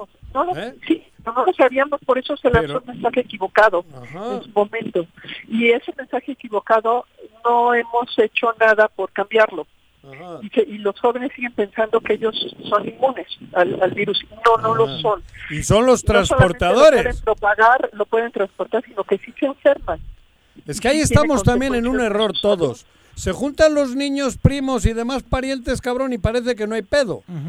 Pero Pues sí, es que no- Claro. porque ahí viene la- la- el, el- el primer Por riesgo. supuesto, ¿cuántos, cuántos, ¿cuántos casos de familias completas conocemos por una fiesta de cumpleaños? Ahorita Sí, cada Son vez más. abuelos. Cada vez más. Cada vez más es Sí, el... es que es como decimos, parece que eh, tenemos la mentalidad que ya lo superamos algunos, ¿no? Esa- No, no, no, no Yo lo hemos creo- superado. no, no, Y- me queda y claro, estamos doctora. trabajando y estamos trabajando muy duro en reforzar las cosas y estamos trabajando muy duro en hacer la investigación y investigación en fármacos. Ustedes saben que yo colaboro en muchos círculos. Pues estoy trabajando con un grupo de colegas para ver cómo le hacemos para que México tenga medicamentos y vacunas. Y estamos trabajando, no he parado yo de trabajar todo este tiempo, trabajé con el ayuntamiento, cuando se recicló con el ayuntamiento, me cambié de proyecto. Yo estoy trabajando para que México tenga medicamentos y vacunas desarrollados en México con prioridad para México. Pero es una cuesta arriba, ¿eh? Es muy difícil, muy complicado. Sin embargo, es una batalla que hay que dar porque, Y no- porque eh, los números los comentamos el otro día, ¿no? No sé si entrevistaron a Luis Mochan, pero Sí, el- sí. el- el- este, la predicción es que va a haber hasta 100 mil muertos y un millón y medio de casos positivos. O sea que vamos en el primer tercio de esta primera Wow. ola. Y bajo Sí. estos números también es cierto que mucha gente ha entrado en esta especie de mensaje de, bueno, si ahí va a estar, aprendamos a vivir A con vivir con ellos, él, ¿no? Y aprendamos Ah, a claro. vivir de la mejor forma, Aprendamos a vivir Ujú. con ellos, pero no a rendirnos. Exacto. Claro. Que es diferente. ni a ser irresponsables. a sí, No, no, no, pero Si no a vas al zoológico no te pueden meter a la jaula a los leones, cabrón. Puedes estar alrededor. o sea, Y disfrutar. Sí, Y- eso es lo y- que hay que hacer. cabrón. Ajá. El león te come, eso- el virus te, Por eso esta oferta de comunicación donde ustedes son muy valiosos, ¿no? Que den la oportunidad, aunque sea reiterativo, aunque sea cansado, Ajá. pero es importante porque el, el, el riesgo sigue ahí, el riesgo sigue alto y es muy difícil. Déjenme, y, y- y les, lo acabo de ver, ustedes ya la vieron, la serie de Chernobyl. Ujú. Chernobyl. Sí, sí. con lo que está pasando. Es una serie que, si no la han visto, véanla. Es impresionante. Porque te, te deja muy claro la incapacidad de las personas a entender lo que no ven, aceptar lo que no ven. Claro. ¿Sí? En ese, el riesgo era radiológico, era la radioactividad. Como no se ve la radioactividad, la gente no quiso actuar en Claro. consecuencia, no se cuidó. Sí. Estamos igual, como ahora no podemos el virus, ver el virus, no lo aceptamos a través de evidencias indirectas. ¿sí? Y eso ocasiona como una buena parte de la población dude Aún se o lo resista. rechace. Sí. Pero eso no significa que no existe y que no nos va a hacer claro. daño. Entonces, como Es un criminal invisible, pero es un Sí. criminal que está Es ahí. un fantasma, Sí. pero ahí está. Pero también, vuelvo a lo de siempre, me vas a decir que yo también estoy jode y jode, pero hay momentos en como este que también tienen que actuar los que pueden y no se está haciendo y vuelvo a repetir la misma No, y lo peor, historia. es que no se- lo ¿Eh? peor, Juan José, Eh. es que cuando se pudo haber hecho no se hizo. Ni Ay, ahora, La semana pasada, la semana pasada anunciaron un recorte de 8 mil millones de pesos en participaciones federales. Esta semana lo repití. Otros 8 mil millones de participaciones federales. Cuando el Estado pudo haber invertido, no lo hizo. Ahora que, aunque quiera, ahorita ya no va a tener con qué. Y eso es una tragedia. Terrible. Doctora, muchas gracias por acompañarnos. ¿Con qué mensaje nos dejas hoy? Cuídense. El virus existe, es peligroso, es contagioso y no se va a ir. Muchas gracias. Buenas tardes. Que estén muy bien, hasta luego. adiós Brenda. Bueno, Hay otro tema que se me ha olvidado cambiando así abruptamente porque acordándome ahora de otras cosas, al Le acaban de meter un sustito bueno al ex rector, ¿no? Ah, lo de ayer sí, lo comentamos antes de irnos, ya no ¿Cuál estaba. sustito? ¿no? Ah, tiempo. Sí, ¿Eh? ¿Cuál ¿Cuál sustito? sustito? Es un sustito. No, ya, por sí, eso, sí. güey. Luego lo vi y dije, en mi cruda Sí. dije, ay, cabrón. Sí, lo comentamos Mira, ayer antes de compartí. terminar el programa. Por eso- Ajá. Casi cuando llegó Ajá. la información. Ay, te la tú me lo chismorreaste, claro, güey. sí, sí. Y dije, una mira, a la 200 vera, siempre cacho, a la ¿no? verita Eh, tuya. el tema es la cifra, ¿no? 200. Que de verdad de pronto no la tenemos muy clara. Son 239 millones Pero de pesos de recursos públicos que fueron desviados. Que no quiere decir que... Pero ya es un delito. pero se tiene que regresar. pero es Ya, muchísimo no, dinero. Se tiene que No, aclarar dónde cabrón, quedó. Que no, pues sí le he dicho que tiene un Sí. pedito. Bueno. El Vera. Exactamente. Ahí está. A ver ahora Fue hace. hallado responsable por el Tribunal Federal de Justicia Administrativa, como ayer se lo adelantamos acá antes de terminar el programa. Esta resolución Pues, emana vaya. de una denuncia interpuesta por la Auditoría Superior de la Federación de enero de Ese es el- 2019. Está en la estafa maestra. En la estafa el caso de la estafa esta maestra chica de Rosario Robles. Rosario. Detenida. Y que Joder. cuando se actuó aquí, cuando lo detuvieron aquí, todo el mundo decía que era un tema político, Ajá, ¿no? Mira, sí. Al tiempo. Ira. sí, Y esto está. es un Mira. resultado de una instancia Sí, federal. federal, ¿no? no, es este nada local, Ujú. sino ¿Te es acuerdas? completamente Exacto. federal. De él. Y Aquel lo- spot eh, que hizo. Y lo tuvieron en el gabinete de, Me- yo me- del nunca me voy a olvidar. Por sí. eso, Sí, por así aquel es. spot Sí, que sí. dijo que no votes por un... ¿No te acuerdas? Y a los Y 15 después días declinó. declina, Declina. y luego va al gabinete. No, hombre, Puta, chulada. Estamos... Bueno, te ¿Dónde estará, de- eh? Pues este, en En Paraíso. Tepalcingo, ¿no? ¿Tepalcingo? Esa ya en Tepalcingo donde tiene Mm. Su, su ranchito. En el. Paraíso. ¿Así se llama? También tiene un Aquí departamento... en Zapata, dice Juan G. Ah, ya, no Sí, sí. sabía. ¿No te acuerdas si ahí le Sí. cayeron? Ajá, Ah, y es fueron a cierto, hacer la, claro, sí, Ah. cierto. el cateo. El cateo. Que dijo que con sus ahorritos se había comprado el departamento del Paraíso. Ujú. Puta. 2 con 16. Ándale. Pausa y Mira, Vera, mi amigo Vera. en casa. Quédate en casa. Quédate en casa. Quédate en casa. Quédate, quédate, quédate. Y escucha. En Xochitepec, todas y todos nos sumamos contra el dengue, zika y chikungunya. A partir del 24 de junio, iniciamos con el operativo permanente de descacharrización. Saca de tu domicilio todos los cacharros que acumulen agua o que sirvan de criadero del mosco transmisor. Espera el camión recolector y deposita tus desechos. Consulta en tu ayudantía municipal fechas y horarios. Recuerda, sin criadero no hay mosco y sin mosco no hay dengue, zika y chikungunya. Gobierno municipal, estar bien te lo mereces. Cafetería, tienda y restaurante Punto Sano. Contamos con comida vegana y vegetariana, porque nos preocupamos por tu salud. Ven y conoce nuestros productos orgánicos y suplementos alimenticios, al interior de Plaza Andrómeda, local 19, en calle Pericón, Lomas de la Selva. Contáctanos al 372-3514 o búscanos en Facebook como Punto Sano Cuernavaca. En el Ayuntamiento de Ayala que encabeza el ingeniero Isaac Pimentel Mejía, progresamos y trabajamos apoyando a nuestra gente con descuentos del 100% en recargos en el impuesto predial durante el mes de julio. Sí, en julio no pagas recargos. Además, puedes pagar a meses con tarjetas participantes excepto Banamex y American Express. Ayuntamiento de Ayala, trabajando por nuestra tierra. Canina domicilio, Suaves Lomitos. Ofrece los servicios de baño, estética, desparasitación, vacunas, corte de uñas, baños medicados y pensión. Apapacha a tu suave lomito agendando tu cita con nosotros al 777-639-15. Pregunta por nuestras promociones en nuestro Facebook Suaves Lomitos y en Instagram como Suaves Lomitos Grooming. Todos debemos ayudar a disminuir el riesgo de contagio de coronavirus. Recuerda que el COVID-19 se contagia de persona a persona al toser y estornudar, estrechar la mano de una persona enferma o tocar algún objeto con el virus y luego tocarse sin lavarse las manos. Por eso es muy importante Lávate frecuentemente las manos, cúbrete con un pañuelo o con el ángulo del codo al toser o estornudar. Evita contacto directo con personas que tengan síntomas de resfriado o gripe. No te automediques y en caso de presentar síntomas, acude al médico. 54 legislatura. Congreso del Estado de Morelos. En el Colegio Cuernavaca estamos listos. Con modelo presencial aplicando normas sanitarias o con educación en línea desde nuestra plataforma digital, nuestra oferta educativa es la ideal para kinder, primaria y secundaria. Aprovecha un 20% de descuento en inscripción. colegiocuernavaca.edu.mx. Tu camino al éxito. ¿Quieres interactuar con nosotros? Búscanos en nuestras redes sociales como El Choro Matutino. Agréganos en WhatsApp al 777-443-4208. ¿Y por qué no? Sintonízanos desde la página web www.elchoromatutino.com. También puedes llamarnos a cabina al 311-6050. De lunes a viernes, de 1 a 3 de la tarde por Radio Desafío. Somos la mejor revista informativa del país. Somos...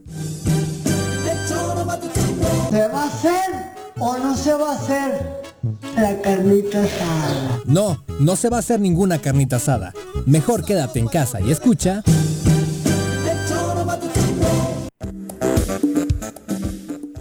2 con 20 de la tarde, gracias por continuar con nosotros. Bueno, obviamente la nota del día es ya la extradición de España a México de Emilio Lozoya, el exdirector de Pemex, es señalado, como recordamos, por su probable todavía responsabilidad en los delitos de asociación delictuosa y operaciones con recursos de procedencia ilícita, luego de que autoridades de España lo entregaron a la Fiscalía, quien lo reclamó por su probable responsabilidad en estos delitos relacionados con los casos Odebrecht y agronitrogenados. Eh, ya viene Emilio Lozoya, el avión partió a las 10 con 57 tiempo de México. ¿Cómo a qué hora llegará, Juanji? 11 horas. a ver, ¿a qué hora salió? A las 11, 11 de la mañana. 22, 11 y 11, 22. Y viene directo, ¿eh? A las 10 de la noche. Llegó en un avión directo. Como a las 10 de la noche. O sea, salió en un avión directito. Sí, llega hoy en la noche. Sí. Salió 11 de la mañana de hora mexicana, sí. llega a 10 de la noche. Hoy llega. Y como viene cargado de videos, dicen que... Muchos... Entonces igual viene más lento el avión. Ah, porque dicen que ya muchos están temblando. Por ejemplo, se relaciona esta petición de licencia de la senadora prista, Vanessa, Vanessa Rubio, quien ya pidió hoy licencia al Senado de la República, que prefiere dedicarse a la academia y se va a vivir a Inglaterra. Entonces deja ah, su curul. ¿Y, ella dónde estaba antes? ¿Eh? antes ella estaba en el equipo de Enrique Peña ¿Ah, sí? Uh -huh. ¿Pero en qué puesto del gabinete? No, no, no, no. No se ve que en algún puesto pues sí. cerca del baño estará ahora. Subsecretaria de Relaciones Exteriores y después de Planeación mm. eh, y Desarrollo Nacional en la Secretaría de Desarrollo Social y mm. luego pasó a la Subsecretaría de Hacienda y ah, Crédito Público. Mira. Después de la Subsecretaría de Hacienda y Crédito Público dejó el cargo para sumarse a la campaña de José Antonio Mit. La entrevistamos alguna vez como coordinadora de campaña. No me digas. Mm, de Mit, exactamente. ¿Sí? ¿Y pagó la entrevista? No, claro Puta, que con no. tanto Pero bueno, no pagó, ahí está, estará relacionada esta petición de licencia. Pues, oh, podría ser, ¿no? Mira, Hay que cuando seguir. el río... Si tocó Hacienda. Oh, cuando el río suena... aguas. 2 con 22, ¿qué les parece si vamos a la sección favorita de Juanji? ¿Cuál es? ¿Sexo? Sí. Sabía. La corneta, por favor. Ni las pomadas orientales, ni las pastillas de colores, ni las novelas brasileiras, ni rasurar un tigre a mano. Nada, nada, nada funciona mejor que escuchar juntitos. Sexo, sábanas y choros, la gustada sección de nuestra doctora Adriana Guadalupe López García, terapeuta sexual y de pareja. Y no más, ¿Cómo te va, doctora? Buenas tardes. Hola, hola, queridos, buenas tardes, ¿cómo están? Muy bien, muchas Bien. gracias. Qué bueno.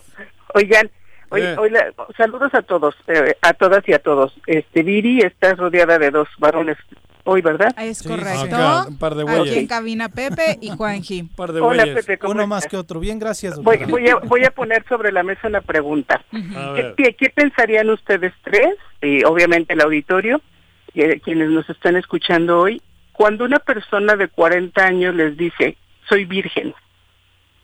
A esta edad soy virgen. Joder. ¿Qué es lo, que, No, lo primero que viene a su cabeza? Lástima. Que perdió la memoria, cabrón. Sí, te has perdido de mucho. No, yo, yo no le creo. Sí, No yo, le yo tampoco le creería. Yo no le creo. No le cabrón. creo. Ok. Algunas personas también quizá eh, se reirían, ¿no? Algunas otras personas dirían, oh, porque esto que decías hace rato, Viri, te has perdido de algo delicioso. Ajá. Y habría quizá como muchas reacciones, ¿no? Porque esperaríamos que alguien, hombre o mujer a los 40 años, ¿Qué? ya hubiera iniciado su vida sexual, hubiera tenido, Ajá. que aquí es donde, donde quiero poner como énfasis, hubiera tenido alguna experiencia sexual con penetración. Sí, claro. Claro. Porque fíjense, a, a eso va relacionado el- el- la, la parte de la virginidad, ¿no? Ujú. Aunque Sí, el, fíjense, conta- cuando- el contacto, eso es la penetración, ¿no? el Sí. coito, Entre o sea, los- finalmente sí. es más como el coito. Porque habrá personas que hayan tenido sus escarceos, hayan tenido ahí lo que lo que los chavos llaman como fajes, ¿no? Y a lo mejor algún otro tipo de contacto físico, puede ser algo oral, alguna otra forma de estimulación, pero no se ha concretado la penetración tal cual. Bueno, y quiero decirles que hay personas así.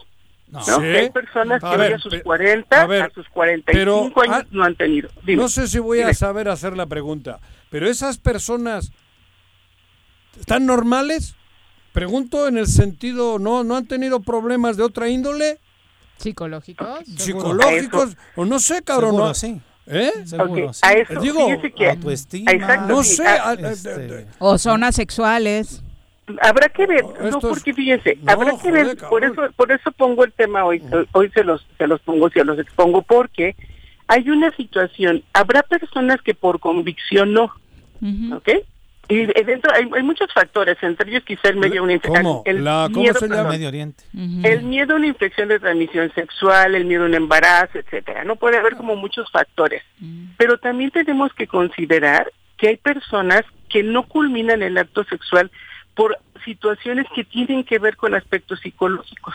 Ah, bueno, por Agresiones sexuales en la infancia. Sí, sí, por ya- ejemplo, miren, mucho de lo que hay alrededor, hay personas que le temen, eh, o sea, que realmente les da miedo y les puede despertar una fobia, todo lo que han escuchado respecto al dolor, al sangrado, a cuando se pierde la virginidad hablando de mujeres, ¿no? Entonces, en esa circunstancia puede ser un factor tan fuerte y tan importante Que no les bloquea. permite culminar, exacto. O sea, antes de, eh, eh, hay como una anticipación, ¿no? Antes de que puedan llegar al, al siquiera acercarse a la penetración, ya están teniendo una respuesta que nosotros le llamamos, puede ser hasta una fobia al sexo, en ese sentido de únicamente a la penetración, y todo lo demás lo pueden hacer porque se sienten seguros mientras, o seguras mientras tengan el control. El miedo a Pero la ya cuando vienen el miedo a la penetración. Entonces habrá personas que por esa situación no culminan y, y desde, el, desde el sentido de la virginidad, pues obviamente continúan Joder, pero- probablemente con su himen intacto. Pero en tanto eso- tiempo no no hacer el digo de verdad, en cabrón, de Bueno, los hay gente que tiene relaciones sexuales y no las disfruta también. Eso, También, por eso, pero claro. esa no ha sido la pregunta. No, no, no, no, digo. La Sí, sí, sí, penetración. claro. Sí, sí, sí. Exacto, hablando, hablando del coito tal cual, Ajá. donde va a haber este, este juego, este intercambio, ¿no? Esta, esta forma de interacción sexual. Y les comentaba, esa es la- esas son las personas que sí deben revisar como por qué no pueden culminar cuando además tienen el deseo de hacerlo. Que ese es otro punto. Por eso Ah, digo, pa- hay sí. un en, momento en tanto donde- tiempo, doctora, o sea, Ajá. desde los 14 años, vamos a poner desde los 14 a los 40, Desde cabrón, los 14 empieza la sufriendo eso. Es que quién sabe, cabrón. por eso lo pongo. No sabemos si, si realmente lo sufre o es una convicción Bueno. que llega a tener la persona. que Si es supiese lo rico que es, Sí, no, este, es No, bueno, digo. es que, fíjate, Juan José, es que se esperaría que la información, y ahí voy al punto de la educación sexual, Ah. se esperaría que la información que transmitimos a las niñas, a las adolescentes, a las mujeres jóvenes, a Ah. las mujeres adultas, a las adultas mayores, hablando de las mujeres, el pez no quiere que les digan. fuera, pero fuera algo como más positivo, no te va a doler, vas a sangrar, vas Sí, a- particularmente a las mujeres creo que sí se nos Es un educa acto de amor. eh, pensando que la primera vez va a ser Claro. horrenda, ¿no? Exacto, Algo sucio. exacto. Ajá, exacto. Es algo Claro. sucio, algo pecaminoso, algo este Es un no acto de amor. ¿no? Algo eh, y algo que te va a dejar a lo mejor esto que decías este Viri, algo sucio algo no bueno algo negativo Que te va a doler. Bueno, exacto. depende con el con, con la otra persona que estés, Pero eso- cabrón. exactamente pero eso es a lo que Pero voy. esas cuando ideas te te van mandando saturan. ese tipo de exacto te van mandando ese tipo de información Ah. pues estás como predispuesta no y Claro. estás esperando que llegue el dolor y el sangrado horrible y todo lo demás entonces esto sí tiene que ver con la información que mandamos otras mujeres por, y lo digo en las mujeres porque son escuela. pocos los hombres son pocos los hombres que hablan de esto con sus hijas, por ejemplo, ¿no? Claro. Y entonces, en, en ese sentido, quien quien transmite más la información es, es una mujer. Y si es una mujer que vivió de esta manera su primera vez, es muy probable que transmita cosas negativas. Exacto. Pero si es una mujer que, que está enterada, que se informa, que se educa en este sentido, puede que supo lo que hacía la primera vez. Que disfruta su sexualidad. Y, que y sabiendo lo que hacía la primera vez, cabrón. Exacto. Y, además, fíjate, entonces sí vendría esto que tú dices, Juan José. Ah. Se está perdiendo de algo que puede ser muy placentero y agradable. Claro. Pero porque hay alguien que le dijo que va a ser así. Claro. Si esta persona está pensando que, que le va a doler o que se va a infectar en la primera relación o que eh, el, el, el, condón no le va bien, lo que, lo que sea, ¿no? Entonces no se atreven a dar ese paso. Si lo hace estresada la primera vez, ya, ahí puede crearse un trauma, ¿no? Con el propio estrés. a lo mejor hasta el primer intento, fíjate. El primer intento sin que probablemente una cercanía nada más genital, Claro. que la haya vivido mal, le puede llevar a que eso genera hasta cierto punto un trauma, ¿no? Ándale. Entonces a eso, a eso es a lo que voy. Ah, vale la pena personas ahora que tengan esa edad, ¿no? O menos. Lo, lo digo por convicción, Ah. que las personas en algún momento digan, a ver, yo sí quiero dar ese paso, pero no puedo por esto, que puedan identificar o que necesiten buscar ayuda, ¿no? Que sea un momento porque, ¿qué creen? También es motivo de rechazo de la pareja, en parejas heterosexuales, ¿no? Eso de que como nada más así, siempre hacemos lo mismo, ya es como necesario pasar al siguiente punto. Y son personas que no pueden pasar al siguiente punto, pues porque se despierta todo esto, hasta se puede acompañar de ansiedad. Bloqueados. Sí, de, de ansiedad, de, de una respuesta, o sea, taquicardia, sudoración, porque se angustia la persona de no poder eh, dar el siguiente paso. Y a veces las parejas se alejan. Y aunque tengan una relación afectiva, porque pareciera que hay mucha, o sea, parte de la, de la relación erótica está incluido el, el coito. claro. Para muchas personas es necesario, para algunas otras, bueno, podrán tener otro tipo de contacto y estar de acuerdo ambos, ¿no? Pero eso, es, pero eso es lo mínimo. Yo no entiendo el acto sexual sin, digo, Sin sin, un coito. ¿eh? Sin un coito, claro. Claro, cabrón. Pero bueno, digo, la, verdad. personas- habrá personas que puedan tener jugueteos y, y estén bien, pero están de Pero acuerdo. un día, una vez, pero un día, sí, no el joder, pero no como... Entonces, sí, de vez, quizá de vez en cuando, pero el así que tenga una eso tiene que ir contigo en chinga. Y le iba a preguntar. Digo, porque Ya tiene se solución. ya se. Oye, doctora, ¿hay, Vale. hay una estadística, más o menos, digo, es, es difícil quizá, pero hay una estadística de qué porcentaje de la población hasta los 40 años o, o tiene este tipo de, de afectación en su sexualidad? Fíjate, Pepe, que no, no te podría contestar eh, en ese sentido, sí o no, porque la- por lo regular la gente no lo reporta.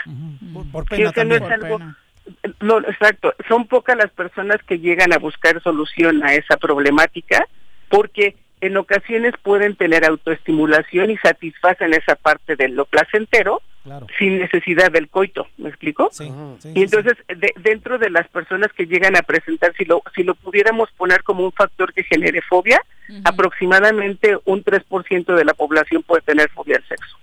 No es, afortunadamente no es tan alto, pero de alguna manera hay otros factores, pero ¿no? sí es Entre ellos, el esto que te digo. 3%. Así es. Claro. No, no es y alto, sobre todo porque en una sociedad como la nuestra, si lo haces público o lo compartes, pues No, pues es obviamente bullying, el bullying viene de Claro. inmediato, sí. No, y sobre todo esta cifra te la digo más en población clínica, ¿no? En personas que se acercan a buscar solución respecto a su fobia. Claro. Y dentro de las causas de la fobia, que desafortunadamente, y lo pongo así como, con, con- en- lo- así con letras grandes, muchas de estas personas tienen antecedentes de agresión sexual infantil. Claro. Sí, sí, sí. Entonces Sí, es que como consecuencia, y son pocas las que llegan, les digo, a buscar ayuda por este motivo, ¿no? Entonces sí, en población llegamos a, en población clínica llegamos a encontrar hasta un 3%. Entonces, bueno, se los dejo ahí a, a la reflexión. Las personas que tengan en algún momento una situación que ya les haga ruido, que les esté incomodando y que si necesitan buscar ayuda lo hagan, ¿no? Independientemente de, de cómo califiquen o cómo cataloguen el placer. Cuando algo ya sexual te genera incomodidad, es momento de buscar ayuda. Porque si no cargarás con esto todo el tiempo, ¿no? Y ya no está padre. ni qué para la persona ni para la persona con la que convivo, las personas con las que convive, Exacto. sexualmente hablando. Un gran tema, doctora, sin lugar a dudas. Y sí. del que poco se habla. Así es, pero bueno, ha- habrá que atenderlo bien. Exacto, Doc. Oye, y antes de despedirte, eh, en Morelos ya se está analizando, ya hay manifestaciones de padres de familia del Frente Nacional por la Familia pidiendo que se haga una reforma eh, para apoyar lo que se conoce como el PIN parental, que es esta determinación que quitaría la educación sexual o dejaría solamente a los padres cualquier información, dar información de este tipo a los pequeños, es decir, pues prácticamente prohibirla en las escuelas, ¿no? Pues miren, yo creo en torno a esto, Viri, que al día de hoy las personas realmente que trabajamos en favor de la educación sexual integral de las personas en general, y, incluyendo a los niños, nos damos cuenta de, cómo la problemática que se puede dar en, las personas adultas por no haber tenido información o una buena educación eh, sexual infantil. De verdad que yo, infantil y me voy no nada más a la primaria, ¿no? En general a los adolescentes y demás, porque vemos, nosotros vemos la consecuencia, Viri. La consecuencia, yo les diría, están, están dispuestos estos padres a educarse sexualmente para poder transmitir una educación a sus hijos, porque mucho de eso es el desconocimiento.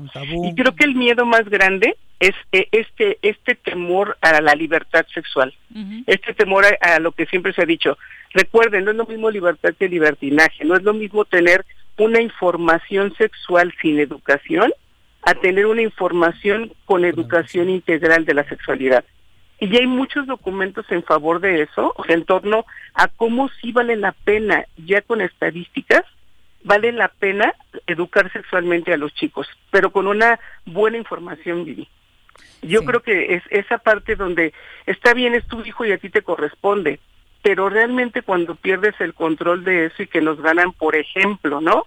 Todo lo que los chicos ahora ven en Internet, todo eh, eh, el acceso que pueden tener, que eso no educa, eso no educa. Y, y a veces les voy a decir algo, es tan sutil y es tan importante todo lo que se te va quedando en el cerebro desde la infancia que te va a formar en la adolescencia y en la vida adulta.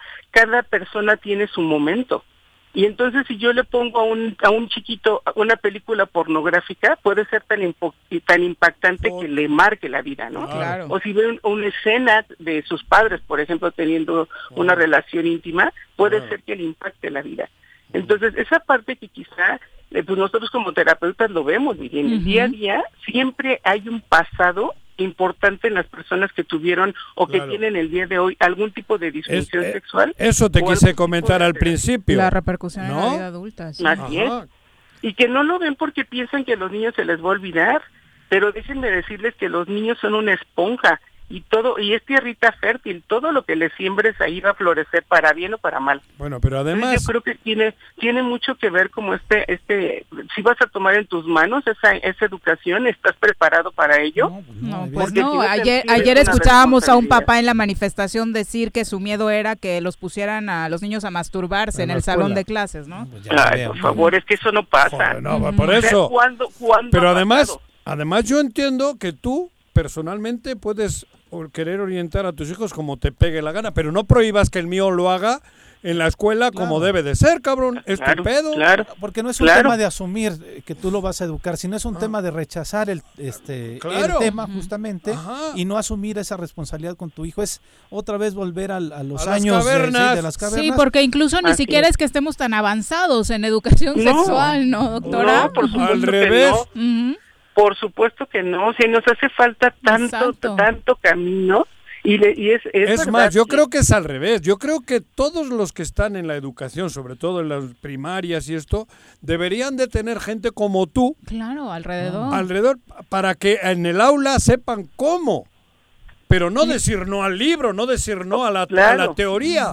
Y, y, saben que es lo peor, que de repente las personas se imaginan que hablar de sexualidad solamente es genital, penes, vulvas, este, orgasmos. masturbación. Hay tanto, hay tanto que, engloba la sexualidad que no todo es genital. Entonces no sé por qué les da miedo si es importante hablar de amor y es importante hablar de género y es importante hablar de reproducción. O sea, es importantísimo todo. Pero hay tabúes. se centra en lo genital. Que además, muchos los tabús estos que hay pues religiosos. Los miedos que traes tú. Y los, exacto, cabrón. Claro. Los, miedos de uno. Exacto. Los propios miedos proyectados en las religiones, todo lo que viene ahí implícito, cabrón. Eh. Siempre casualmente son los mismos que no quieren que haya libertad de ninguna índole, cabrón. Así de claro. así es. Muchas gracias, doctora. Gracias a ustedes, que tengan bonita tarde. Oye, ¿dónde te encuentra nuestro público? Con mucho gusto me pueden encontrar en el 310 1120 y en el Facebook como Adriana López, sexóloga. Eso. Muchas gracias. Bonita tarde. Besos. Bye. Adiós. Y, a propósito de esto, ayer difundió un video la eh, senadora Lili Telles, que cambió de Morena al PES, donde, ah. al PAN, perdón, donde sabemos que ya encaja un poquito mejor y obviamente manifestó su postura totalmente a, favor, del PIN parental. Dijo que la Secretaría de Gobernación no tiene por qué derribar la puerta de las casas y entrar y quitarle a los papás la forma en la que quieren educar a sus hijos, que a ella le asusta mucho hablando de lo que le decía la doctora, porque también el PIN parental habla de la prohibición del tema de género. Eh, le asusta mucho que un día lleguen los niños diciendo, mamá, hoy, quiero ser, hoy quiero ser niña, mamá, hoy quiero ser niño, porque en la escuela me dijeron que así es. Pero si yo los traumas más grandes que he visto de gente amiga y familia ha sido de las catequesis. Claro. Mm. Sí, ¿Qué vienen jodiendo? Sí, es, ¿En qué escuela quieren imponer su ¿Qué caso hay de que una maestra haya tenido un pedo con un niño de 10 años, de 12, 13? Que me diga la otra. ¿Cómo vienen jodiendo, hombre? ¿Quién es esta? Lili Ay, por Dios. Ex conductora Yo no digo, en, mi vida he conocido un problema sexual entre la maestra y el niño o el maestro y la bueno sí. Hay algunos. Pero hay, algunos, casos. maestro niña eh, pero sabes qué eh, muchos de ellos en colegios católicos, claro por eso te digo eh, dos con cuarenta. Es, un tema muy amplio. Sí regresamos. por Dios hombre es que no no no me... en casa. Quédate en casa. Quédate en casa. Quédate en casa. Quédate quédate quédate. Y escucha En el Ayuntamiento de Ayala que encabeza el ingeniero Isaac Pimentel Mejía, progresamos y trabajamos apoyando a nuestra gente con descuentos del 100% en recargos en el impuesto predial durante el mes de julio. Sí, en julio no pagas recargos. Además, puedes pagar a meses con tarjetas participantes excepto Banamex y American Express. Ayuntamiento de Ayala, trabajando por nuestra tierra. En el Colegio Cuernavaca estamos listos. Con modelo presencial aplicando normas sanitarias o con educación en línea desde nuestra plataforma digital nuestra oferta educativa es la ideal para kinder, primaria y secundaria. Aprovecha un 20% de descuento en inscripción. colegiocuernavaca.edu.mx. Tu camino al éxito. ¿Necesitas realizar algún trámite o pagar un servicio en Emiliano Zapata? Te informamos que en esta contingencia, áreas como registro civil, predial y catastro, tesorería y agua potable funcionan con todas las medidas de seguridad de lunes a viernes de 8 de la mañana a 2 de la tarde. O si tienes alguna duda, puedes llamar al 101 1160 para ser atendido. Emiliano Zapata, un gobierno certificado por la gente. Administración 2019-2021. Jutepec tenemos compromisos claros. Mediante acciones coordinadas buscamos disminuir las brechas de desigualdad entre hombres y mujeres. Ante esta situación inédita producto de la emergencia sanitaria, no estás sola. Seguimos apoyándote a través del número 777-510-2449, en donde podrás recibir orientación jurídica y psicológica. Ayuntamiento de Jutepec, gobierno con rostro humano. Yautepec es un municipio hermoso y con historia. Por eso, rehabilitamos el primer cuadro del centro histórico para que sea más accesible. Arreglamos las calles, mejoramos las fachadas y rehabilitamos el paseo del río Yautepec. Esto es solo el principio. Lo mejor está por venir. Agustín Alonso Gutiérrez, continuidad en el progreso. Todos debemos ayudar a disminuir el riesgo de contagio de coronavirus. Recuerda que el COVID-19 se contagia de persona a persona al toser y estornudar, estrechar la mano de una persona enferma o tocar algún objeto con el virus y luego tocarse sin lavarse las manos. Por eso es muy importante. Lávate frecuentemente las manos, cúbrete con un pañuelo o con el ángulo del codo al toser o estornudar. Evita contacto directo con personas que tengan síntomas de resfriado o gripe. No te automediques y en caso de presentar síntomas, acude al médico. 54 cuarta legislatura. Congreso del Estado de Morelos. En Xochitepec, todas y todos nos sumamos contra el dengue, zika y. A partir del 24 de junio, iniciamos con el operativo permanente de descacharrización. Saca de tu domicilio todos los cacharros que acumulen agua o que sirvan de criadero del mosco transmisor. Espera el camión recolector y deposita tus desechos. Consulta en tu ayudantía municipal fechas y horarios. Recuerda, sin criadero no hay mosco y sin mosco no hay dengue, zika y. Gobierno municipal, estar bien te lo mereces. Quédate casa, quédate en tu puta casa. Quédate. Y escucha.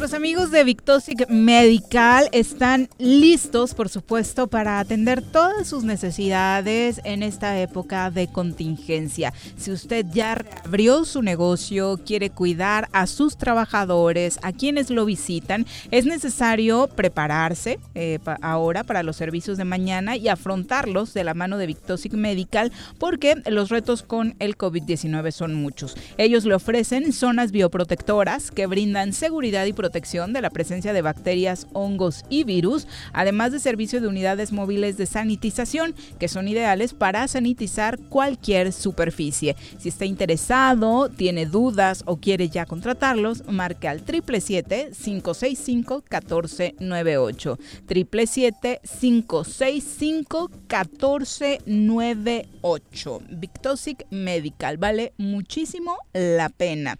Y bueno, por ahí eh, Omar Bautista nos dice que no hemos comentado que ya abrieron las estacas, que sí. ¿Ah, sí? va a ir Juanji a hacer la inspección, yo creo. ya le dieron su distintivo, ¿te acuerdas ah, de los sí, yo creo que sí les llegó rápido, ¿no? ¿De quién es las estacas? Que no me acuerdo. De una familia. Bueno, vamos. empieza con G. y te queda con Alex.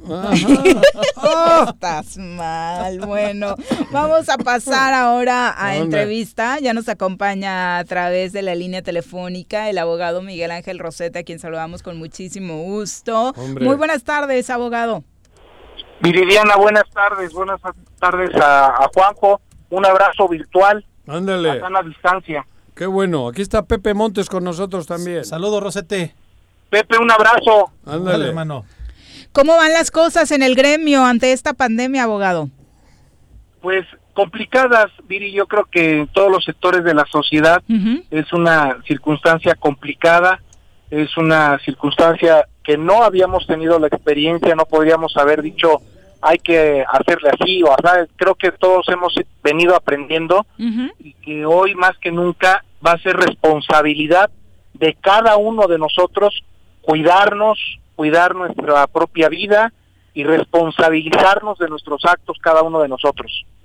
Y en medio de esta pandemia, pues siguen los conflictos alrededor del Tribunal Superior de Justicia, ya hay nuevo presidente, luego se suma la resolución de la Suprema Corte de Justicia de la Nación.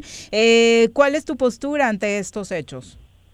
Mira, Viri, es un tema importante. Recordemos en el 2016, en diciembre del 2016, si me lo permites brevemente, promueve la reforma a un, a un artículo transitorio en el que determinaba que los magistrados podrían durar de 14, se ampliaba el periodo de magistrados de 14 a 20 años, es decir, seis años más en el cargo de magistrado. Fue una reforma a la cual tu servidor en ese momento, siendo presidente de la barra de abogados, presentamos la oposición a esta reforma visitamos cada uno de los ayuntamientos porque como una reforma constitucional tiene que, ser aprobada por el constituyente, por todos los ayuntamientos. Entonces, hicimos el recorrido de los 33 municipios de aquel entonces y eh, se aprobó la reforma por pocos municipios, por pocos ayuntamientos, tres o cuatro, y nos quedó como opción, como alternativa, el único órgano que podía interponer la, acción de inconstitucional era la Comisión Estatal de Derechos Humanos o el propio Tribunal Superior de Justicia, que no lo iba a hacer, ¿verdad? Claro. Entonces, presentamos el escrito a la Comisión de Derechos Humanos en diciembre del 2017, donde le solicitamos ejerciera su facultad para promover la acción de inconstitucionalidad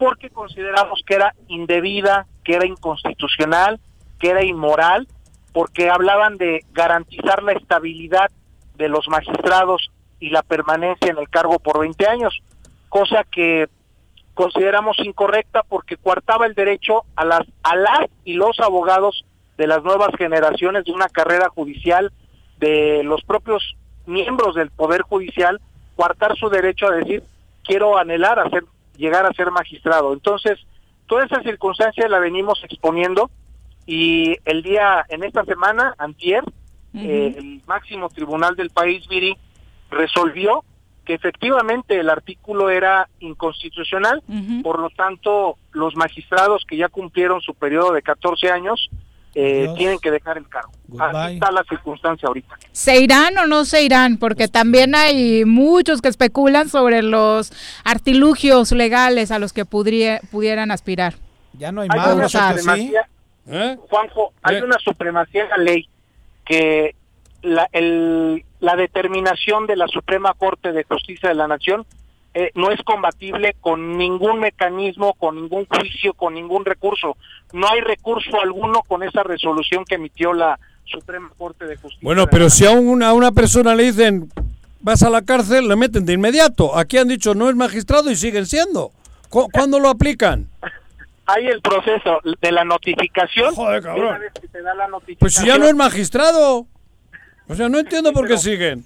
¿No? El, el, debido proceso es notifícale que ya no es magistrado, ¿no? Si se hacen güeyes y se esconden. ¿No ha, llegado la notificación al Ya, ya llegó, ¿no? Ya, ya le llegó al Ejecutivo del Se publicó en el periódico también, ¿no? Oficial. Sí, el periódico al Congreso ya le llegó. ¿En qué periódico? ¿En el de aquí? No, en el, ah, no, bueno, también en el, en el de aquí no sirve nada, güey. En el no, el del chorro ah, sí. No sirven el de tierra libre esa madre, güey. Ya están todos notificados, ¿no? Fue, sí, fue, no, fue publicado en el periódico Tierra y Libertad y a partir de ser publicado en el diario oficial, obviamente genera las condiciones de, que ya está enterado el Ejecutivo de esta circunstancia y obviamente el legislativo tendrá en su momento ahorita que emitir la convocatoria y, y buscar los magistrados o las magistradas con el perfil adecuado para reintegrar el pleno del Tribunal Superior de Justicia. Cuatro. En total son cuatro magistrados, son cinco en el tribunal. Son cuatro que se van por los 14 años y, uno por, los por los 65, ¿no? Correcto, Ángel Garduño. Los otros cuatro es la magistrada Cuevas, el magistrado Falcón, la magistrada Rocío Baena y eh, un magistrado más por ahí que se me pasa. Es una magistrada, ah no, es este no me acuerdo. De apellido de Roque González, es parece Valentín que familia González. Valentín González, ah, exactamente. Valentín González, son los cuatro magistrados y el de la al Roque. No, no, no, Roque ahí sigue. Roque ahí sigue, pero también en ese tribunal se tienen que mover dos, ¿no? Dos. En el, el del de justicia administrativa se va el Martín, el magistrado Martín Jasso y se va eh, un colaborador de ustedes, es este, el magistrado, ay, se me fue el nombre ahorita. No, nuestro colaborador es Gamboa.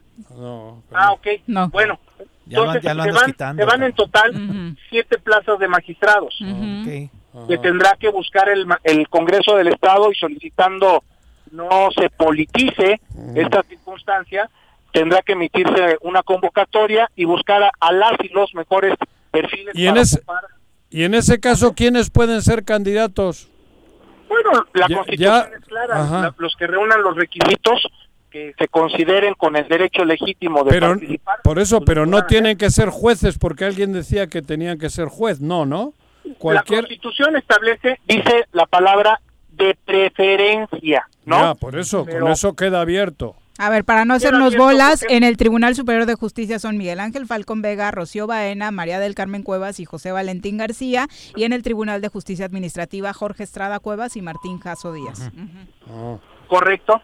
Ahora, Rosete, va, tiene que sacar la convocatoria el, Congreso. Eh, acaba de concluir el periodo, ¿no? Sí, tendrán que buscar, eh, eh, pues ahora, esto urge, ¿no? Diría el, el señor de las botanas de los estadios de fútbol esto urge porque obviamente el difunto. El, pleno el pleno del tribunal se encuentra este irregular en este momento no sí.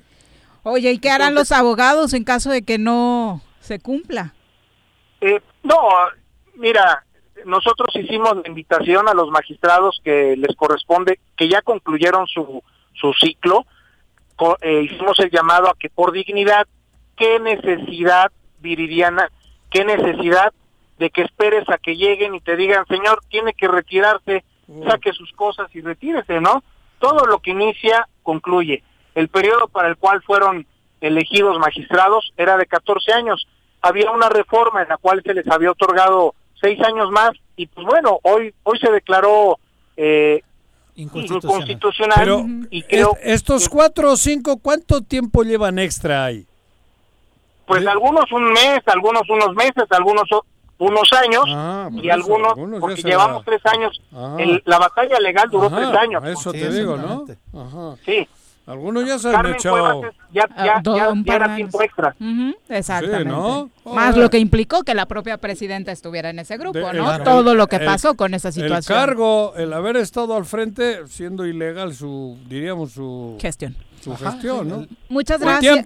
Eh, estaremos pendientes de los pasos que se den en Por eso el premio de Graco, de alguna manera, algunos ya lo han disfrutado. Lo disfrutaron, no nos hagamos. Bueno, brevemente, Juanjo, te lo recuerdo. Se inició el, ellos, el pleno del tribunal, dos días de que salieron de vacaciones en diciembre del 2016, lo platicamos tú y yo en una comida, se había iniciado y le habían dado trámite al juicio de procedencia contra el entonces presidente municipal de Cuernavaca, Cuauhtémoc Blanco. Y se sospechaba, había el sospechosismo de que los magistrados habían sido beneficiados por haberle dado trámite a este juicio de procedencia en contra del hoy señor gobernador. Así fue.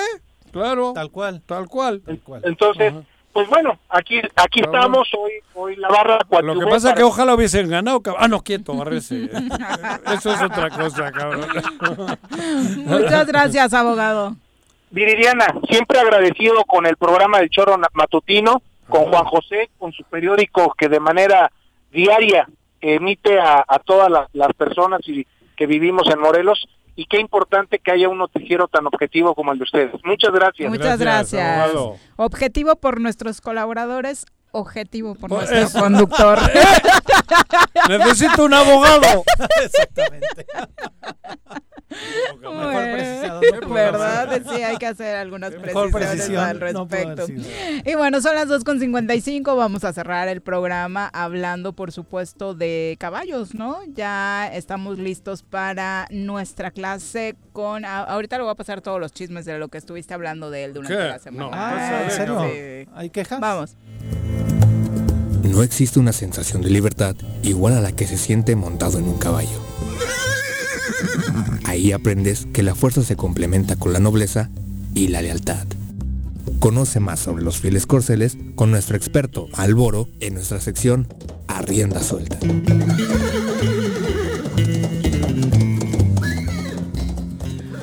Malboro, ¿cómo te va? buenas tardes. Aquí estamos otra vez con ustedes. Buenas tardes. Aquí estamos, Juanjo. Todo bien, todo en orden. Gracias a Dios. ¿Qué tema nos traes? Ahora quiero hablar un poco de los caballos, pero en, cuanto a cuestión de lo emocional. Platicaba yo con un amigo precisamente en la mañana al respecto de que cómo los caballos son emocionales, ¿eh? son sensibles, tienen emociones. y precisamente eh, eh, el caso del caballo de este amigo, resulta que acaba de comprar ese caballo y me dice, oye, tengo ya 15 días con mi caballo y no está comiendo bien. Mm. Le digo, bueno, pues ¿a cuándo lo compraste? ¿De dónde viene? Más o menos indagué al respecto del caballo y, le, y yo asumo que el caballo está triste. Lo fui a ver y e, evidentemente se ve, se ve triste, se ve deprimido el caballo, no come bien. se puso en huelga de hambre, cabrón. Sí, claro, él, ese caballo viene de un lugar donde había otros caballos. Los caballos crean nexos con otros caballos, crean amistades. Ajá. Entonces es lo se que conocen. se conocen. He visto. Inclusive ellos hacen amistad con otro caballo. Y hay caballos que no se quieren también. Ah, Así es. Y, cuando no ve un caballo a su amigo, pues se deprime y se pone triste. Ah. Eso es real, es cierto. Muchas veces la gente adquiere un caballo, eh, eh, eh, lo acaba de adquirir y posteriormente se le empieza a adelgazar, no come bien, el caballo está... Porque lo cambian de lugar y todo. Sí, entra en una depresión. Los caballos los caballos presentan sentido de depresión muchas veces en estos manifestado por el abandono de hábitos alimenticios positivos no mija en este caso vamos a decirlo. Tú me vendes un caballo donde está instalado en ti, contigo ya tiene 20 conoce su entorno 5 10 años no sé dos tres años. Conoce su entorno a lo mejor tienes otros dos o tres caballos ya tiene familiaridad con esos caballos. Entonces yo te lo tiene rutinas no ajá ya tiene ya ya está él adaptado ahí. De repente tú me lo vendes lo me lo lo llevo yo a mi, a mi espacio, donde ya no están sus amigos, sus caballos, está con otros caballos, o a veces no hay caballo, simplemente ya aunque está sea la misma alimentación. y aunque sea la misma alimentación, pero entonces resulta que el caballo no come bien y, yo te digo, oye, ¿qué pasó con tu caballo? ¿Está adelgazando? ¿No está comiendo bien? Pues a veces, muchas veces sucede que ese caballo está entrando en depresión, está extrañando su mm. entorno, sus amigos anteriores. ¿Y qué hay que hacer para evitar pues, eso? Soportar, aguantar, este, buscarle alguna actividad al caballo, en este caso montarlo, sacarlo, presentarle otros caballos, que tenga una actividad el caballo. Poco a y poco. Eso, sí, y eso, es, esa situación a veces es larga, ¿eh? no es de que en 15, 20 días. Hay caballos muy, muy sensibles más que otros y, se pueden tardar. ¿No pueden llegar a morir? Pues, en un caso extremo, pero yo creo que sí entran en una Habría que saber incluso la historia de dónde viene, cómo viene, para intentar aclimatarlo con cosas similares, ¿no? Sí, tratar de, sí, pero en este caso lo que yo como digo, una de las cosas principales es que los caballos crean nexos de amistad con otros caballos. Es lo curioso. Sí, de verdad. Pero entonces no es recomendable tener un solo caballo. O sea, eh, sería mejor tener quizás tener dos, caballos, sí, pues, dos para que de alguna manera pues haya una compañía. ¿Y, cómo, lo notas entonces? Porque está dejando de comer. Deja de comer. Sobre todo. Eh, mira, se manifiesta muchas veces la el tristeza, caballo. ¿cómo? La tristeza, las orejas caídas. Las orejas caídas, el caballo. A ver, quítate los audífonos, Juanji. Quítate los audífonos. ¿Estás triste, Juanjo? Tengo las orejas paradas yo, cabrón. Ah, bueno, nomás Es lo único que tengo parado. No anda comiendo bien tampoco. Ah, también. anda pero si anda bebiendo bien. Pero si anda bebiendo, bueno, ya es ganancia. Lleva como dos años extrañando a un amigo madrileño. Oye, y entonces me dicen. Un percherón. Un percherón y, oye, y un percherón y con... Y con, Ándale. Bueno, con dinero en Suiza, el cabrón. Pero yo no me refiero a dinero, cabrón. Ah, no, yo no me tamaño. No, así de gruesa. Estamos al aire. Oye, Juanjo. Sí conoce, el, sí conoce el dato, Juan. La sí cartera. la cartera, por supuesto. Hasta eso le vi. no, no, sí. Hasta eso le vi. Eso es a lo que me refiero, ¿no? Al percherón. Una amistad muy profunda. Ándale, güey. Me hiciste una pregunta bien interesante y muy buena. ¿Cómo se manifiesta la tristeza de un caballo? Es evidente cuando tenemos un poco conocimiento al respecto. Las orejas caídas, el caballo muy indiferente, le tratas de llamar la atención y te ignora. Está triste. Esa es una tristeza, es una depresión, como aburrido, ¿no? Entonces, le, estás llamando la atención y te ignora, no le llama la atención a... Eso es la tristeza. Eso es donde un caballo presenta la tristeza, la depresión. Es bien importante, amigos. Cuando un caballo lo adquieran, es, es, importante que tomen en cuenta esos detalles y tratarle de cambiarle un poquito la rutina a su caballo en cuanto que nada más lo tengan en su caballeriza. No dejarlo sí, Acuérdense que los caballos hasta cuando se ven alegres, se ven felices, el movimiento de orejas es muy importante, no, no, solamente cuando hacen las orejas hacia atrás decimos que están enojados, no, eso también es un, es un signo de felicidad, de que están felices, contentos. Ajá. Esa es una de las cosas que quería yo comentar al respecto de la tristeza. ¿Y qué medidas tomas entonces? ¿Generarle más actividades? Más actividades. Entretenimiento. sí, buscarle, tocar, este, cómo interactuar lo más que se pueda con él llamarle la atención de alguna manera sutilmente, considerando esa situación de lo que está pasando. Sí, porque hay muchos sitios o mucha gente que tiene el caballo, como dices, no, no solo el hecho de tener un caballo, tenerlo solo todo el día, cabrón. Tiene que trabajarlo el caballerango. El, trabajar, no, para eso están ustedes. Así es. Oye, una cosa que quiero también decir, no y es, es importante, muchos caballos de verdad que pueden estar solos y pueden pasarse su vida totalmente solos y no hay problema. El caballo es un ser bien adaptable a todas las condiciones, de verdad. Hay caballos que se la pueden pasar solos todo el tiempo y no pasa nada. Hay caballos que, los cambian de su rutina y están tristes y llegan a manifestar problemas de mucha depresión. Yo he visto ahora que he salido a cabalgar algunos días que hay, un, hay lugares donde pasamos con los caballos y hay otros que vienen a saludar. Se acercan. Ah, se acercan, cabrón. Sí, y mis hijos, uy, no ha venido la yegua. y ahí vienen chinga, cabrón. Los caballos. Qué bonito. Ya como una rutina. Es como una rutina. Te lo digo, ahorita me acordé de ese detalle. ¿Y cómo se saludan, Se saludan. el relincho, aparte del relincho. Ellos chocan, este, se tocan con sus labios. Es una manera, ¿eh? muchas veces tenemos miedo cuando un caballo se acerca a otro y ellos, ellos, se tocan con sus labios. Es una manera de saludarse del caballo, de verdad. Lo he visto. Pero están sueltos y tú pasas por un caminito alrededor. Y vienen y se saludan con los que vamos con los nuestros caballos, digo, con los que vamos con los caballos son, de hecho es un animal sociable, viven en manada. Cuando ellos pasan a un caballo en una lo, sacamos de su, de, su hábitat y lo tenemos, eh, digamos, en nuestro, en nuestro rancho, en nuestro territorio, en nuestro lugar, y es un caballo solo. Nosotros nos convertimos en parte de su manada de él. ¿ah? Entonces de ahí es tan importante que nosotros sepamos interactuar con ellos, de alguna manera trabajarlos, este, darles una actividad y eso es parte de que el caballo va, va a tener buena disposición va a estar en de buenas. Al, montarse. Si alguien quiere, está viendo condiciones de este tipo en su caballo y quiere mejorarlas, tú los puedes ayudar, Ah, claro que sí, por supuesto, para eso estamos, este, estamos para corregir, asesorar, eh, erramos caballos, buscamos la forma de ayudar al caballo y a los dueños de los caballos. Integral. ¿También le pones cerradura? También les pegamos cerradura, sí, así es. Ah, cabrón. ¿Dónde te encuentran? Ah, pues eh, eh, ah. ya saben, amigos míos, este, en el rancho de la Media Luna, en el triple siete quince cincuenta y uno cero sesenta y dos. Quiero mandar un saludo a mi amigo Fidencio Jurado que hoy en la mañana estuvimos platicando un poquito y agarramos su caballo. No, es, es, otro, otro, ah. otro amigo. No, eh, Fidencio sí sabe manejar los caballos.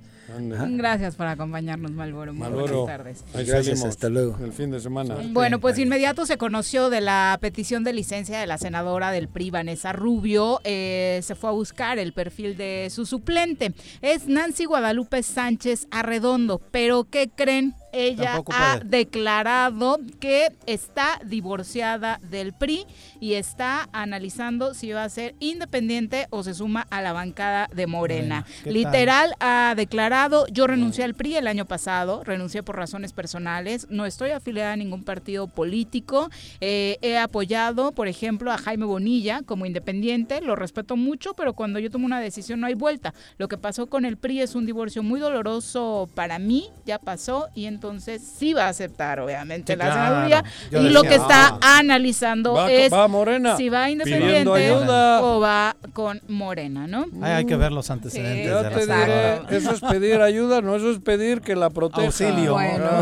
y no cerrábamos con Malboro, vamos a cerrar hablando de libros, porque está nuestra querida Leti Gutiérrez ya en la línea telefónica, a quien extrañábamos mucho. Leti, ¿cómo te va? Muy buenas tardes. Hola Viri, hola Juanjo, Pepe, un saludo. Hola, Leti. Hola Leti. ¿Cómo te va? Pues aquí regresando con las recomendaciones de literatura infantil para nuestros niños y niñas del estado. Y pues hoy les traemos un clásico, pero un clásico que se puede leer y releer como quieran, de inicio a fin, de fin a inicio. Es un libro de, de una niña que porta una capita roja, que todos eh, la conocemos, pero es un libro que no tiene texto, entonces nos invita a crear historias, ¿no?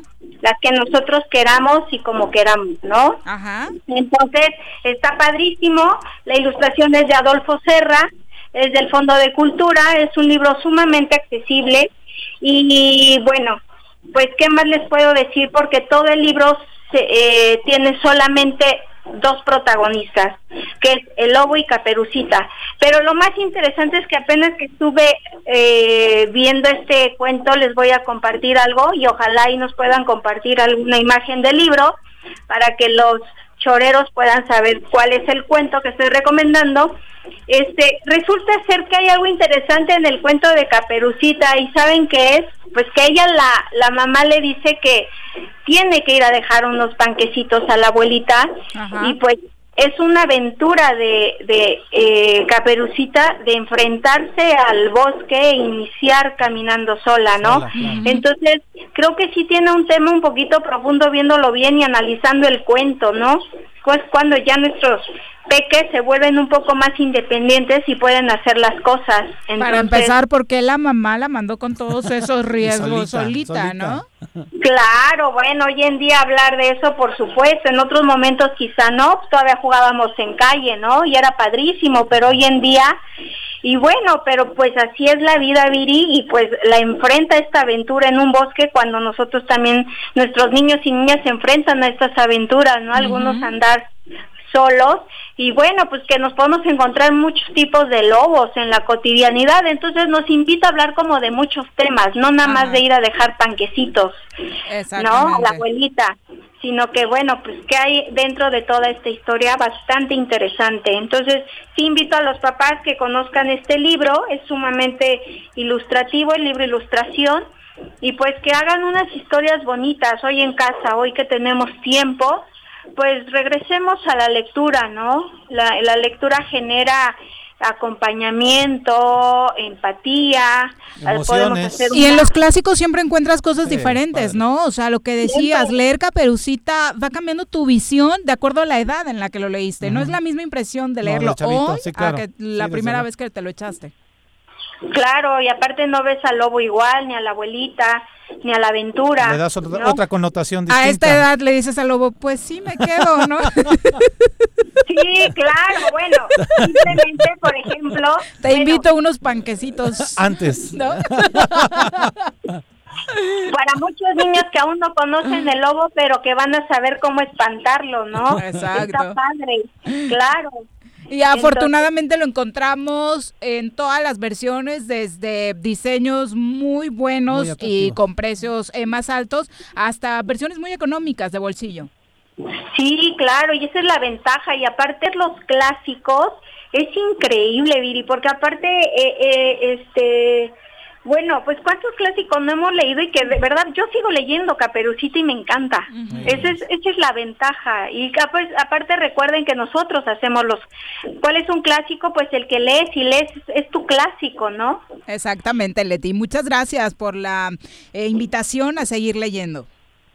Sigan leyendo y crean sus propias historias a través de Caperucita Roja, e ilustrado por Adolfo Serra. Muchas gracias. Hasta luego. Gracias.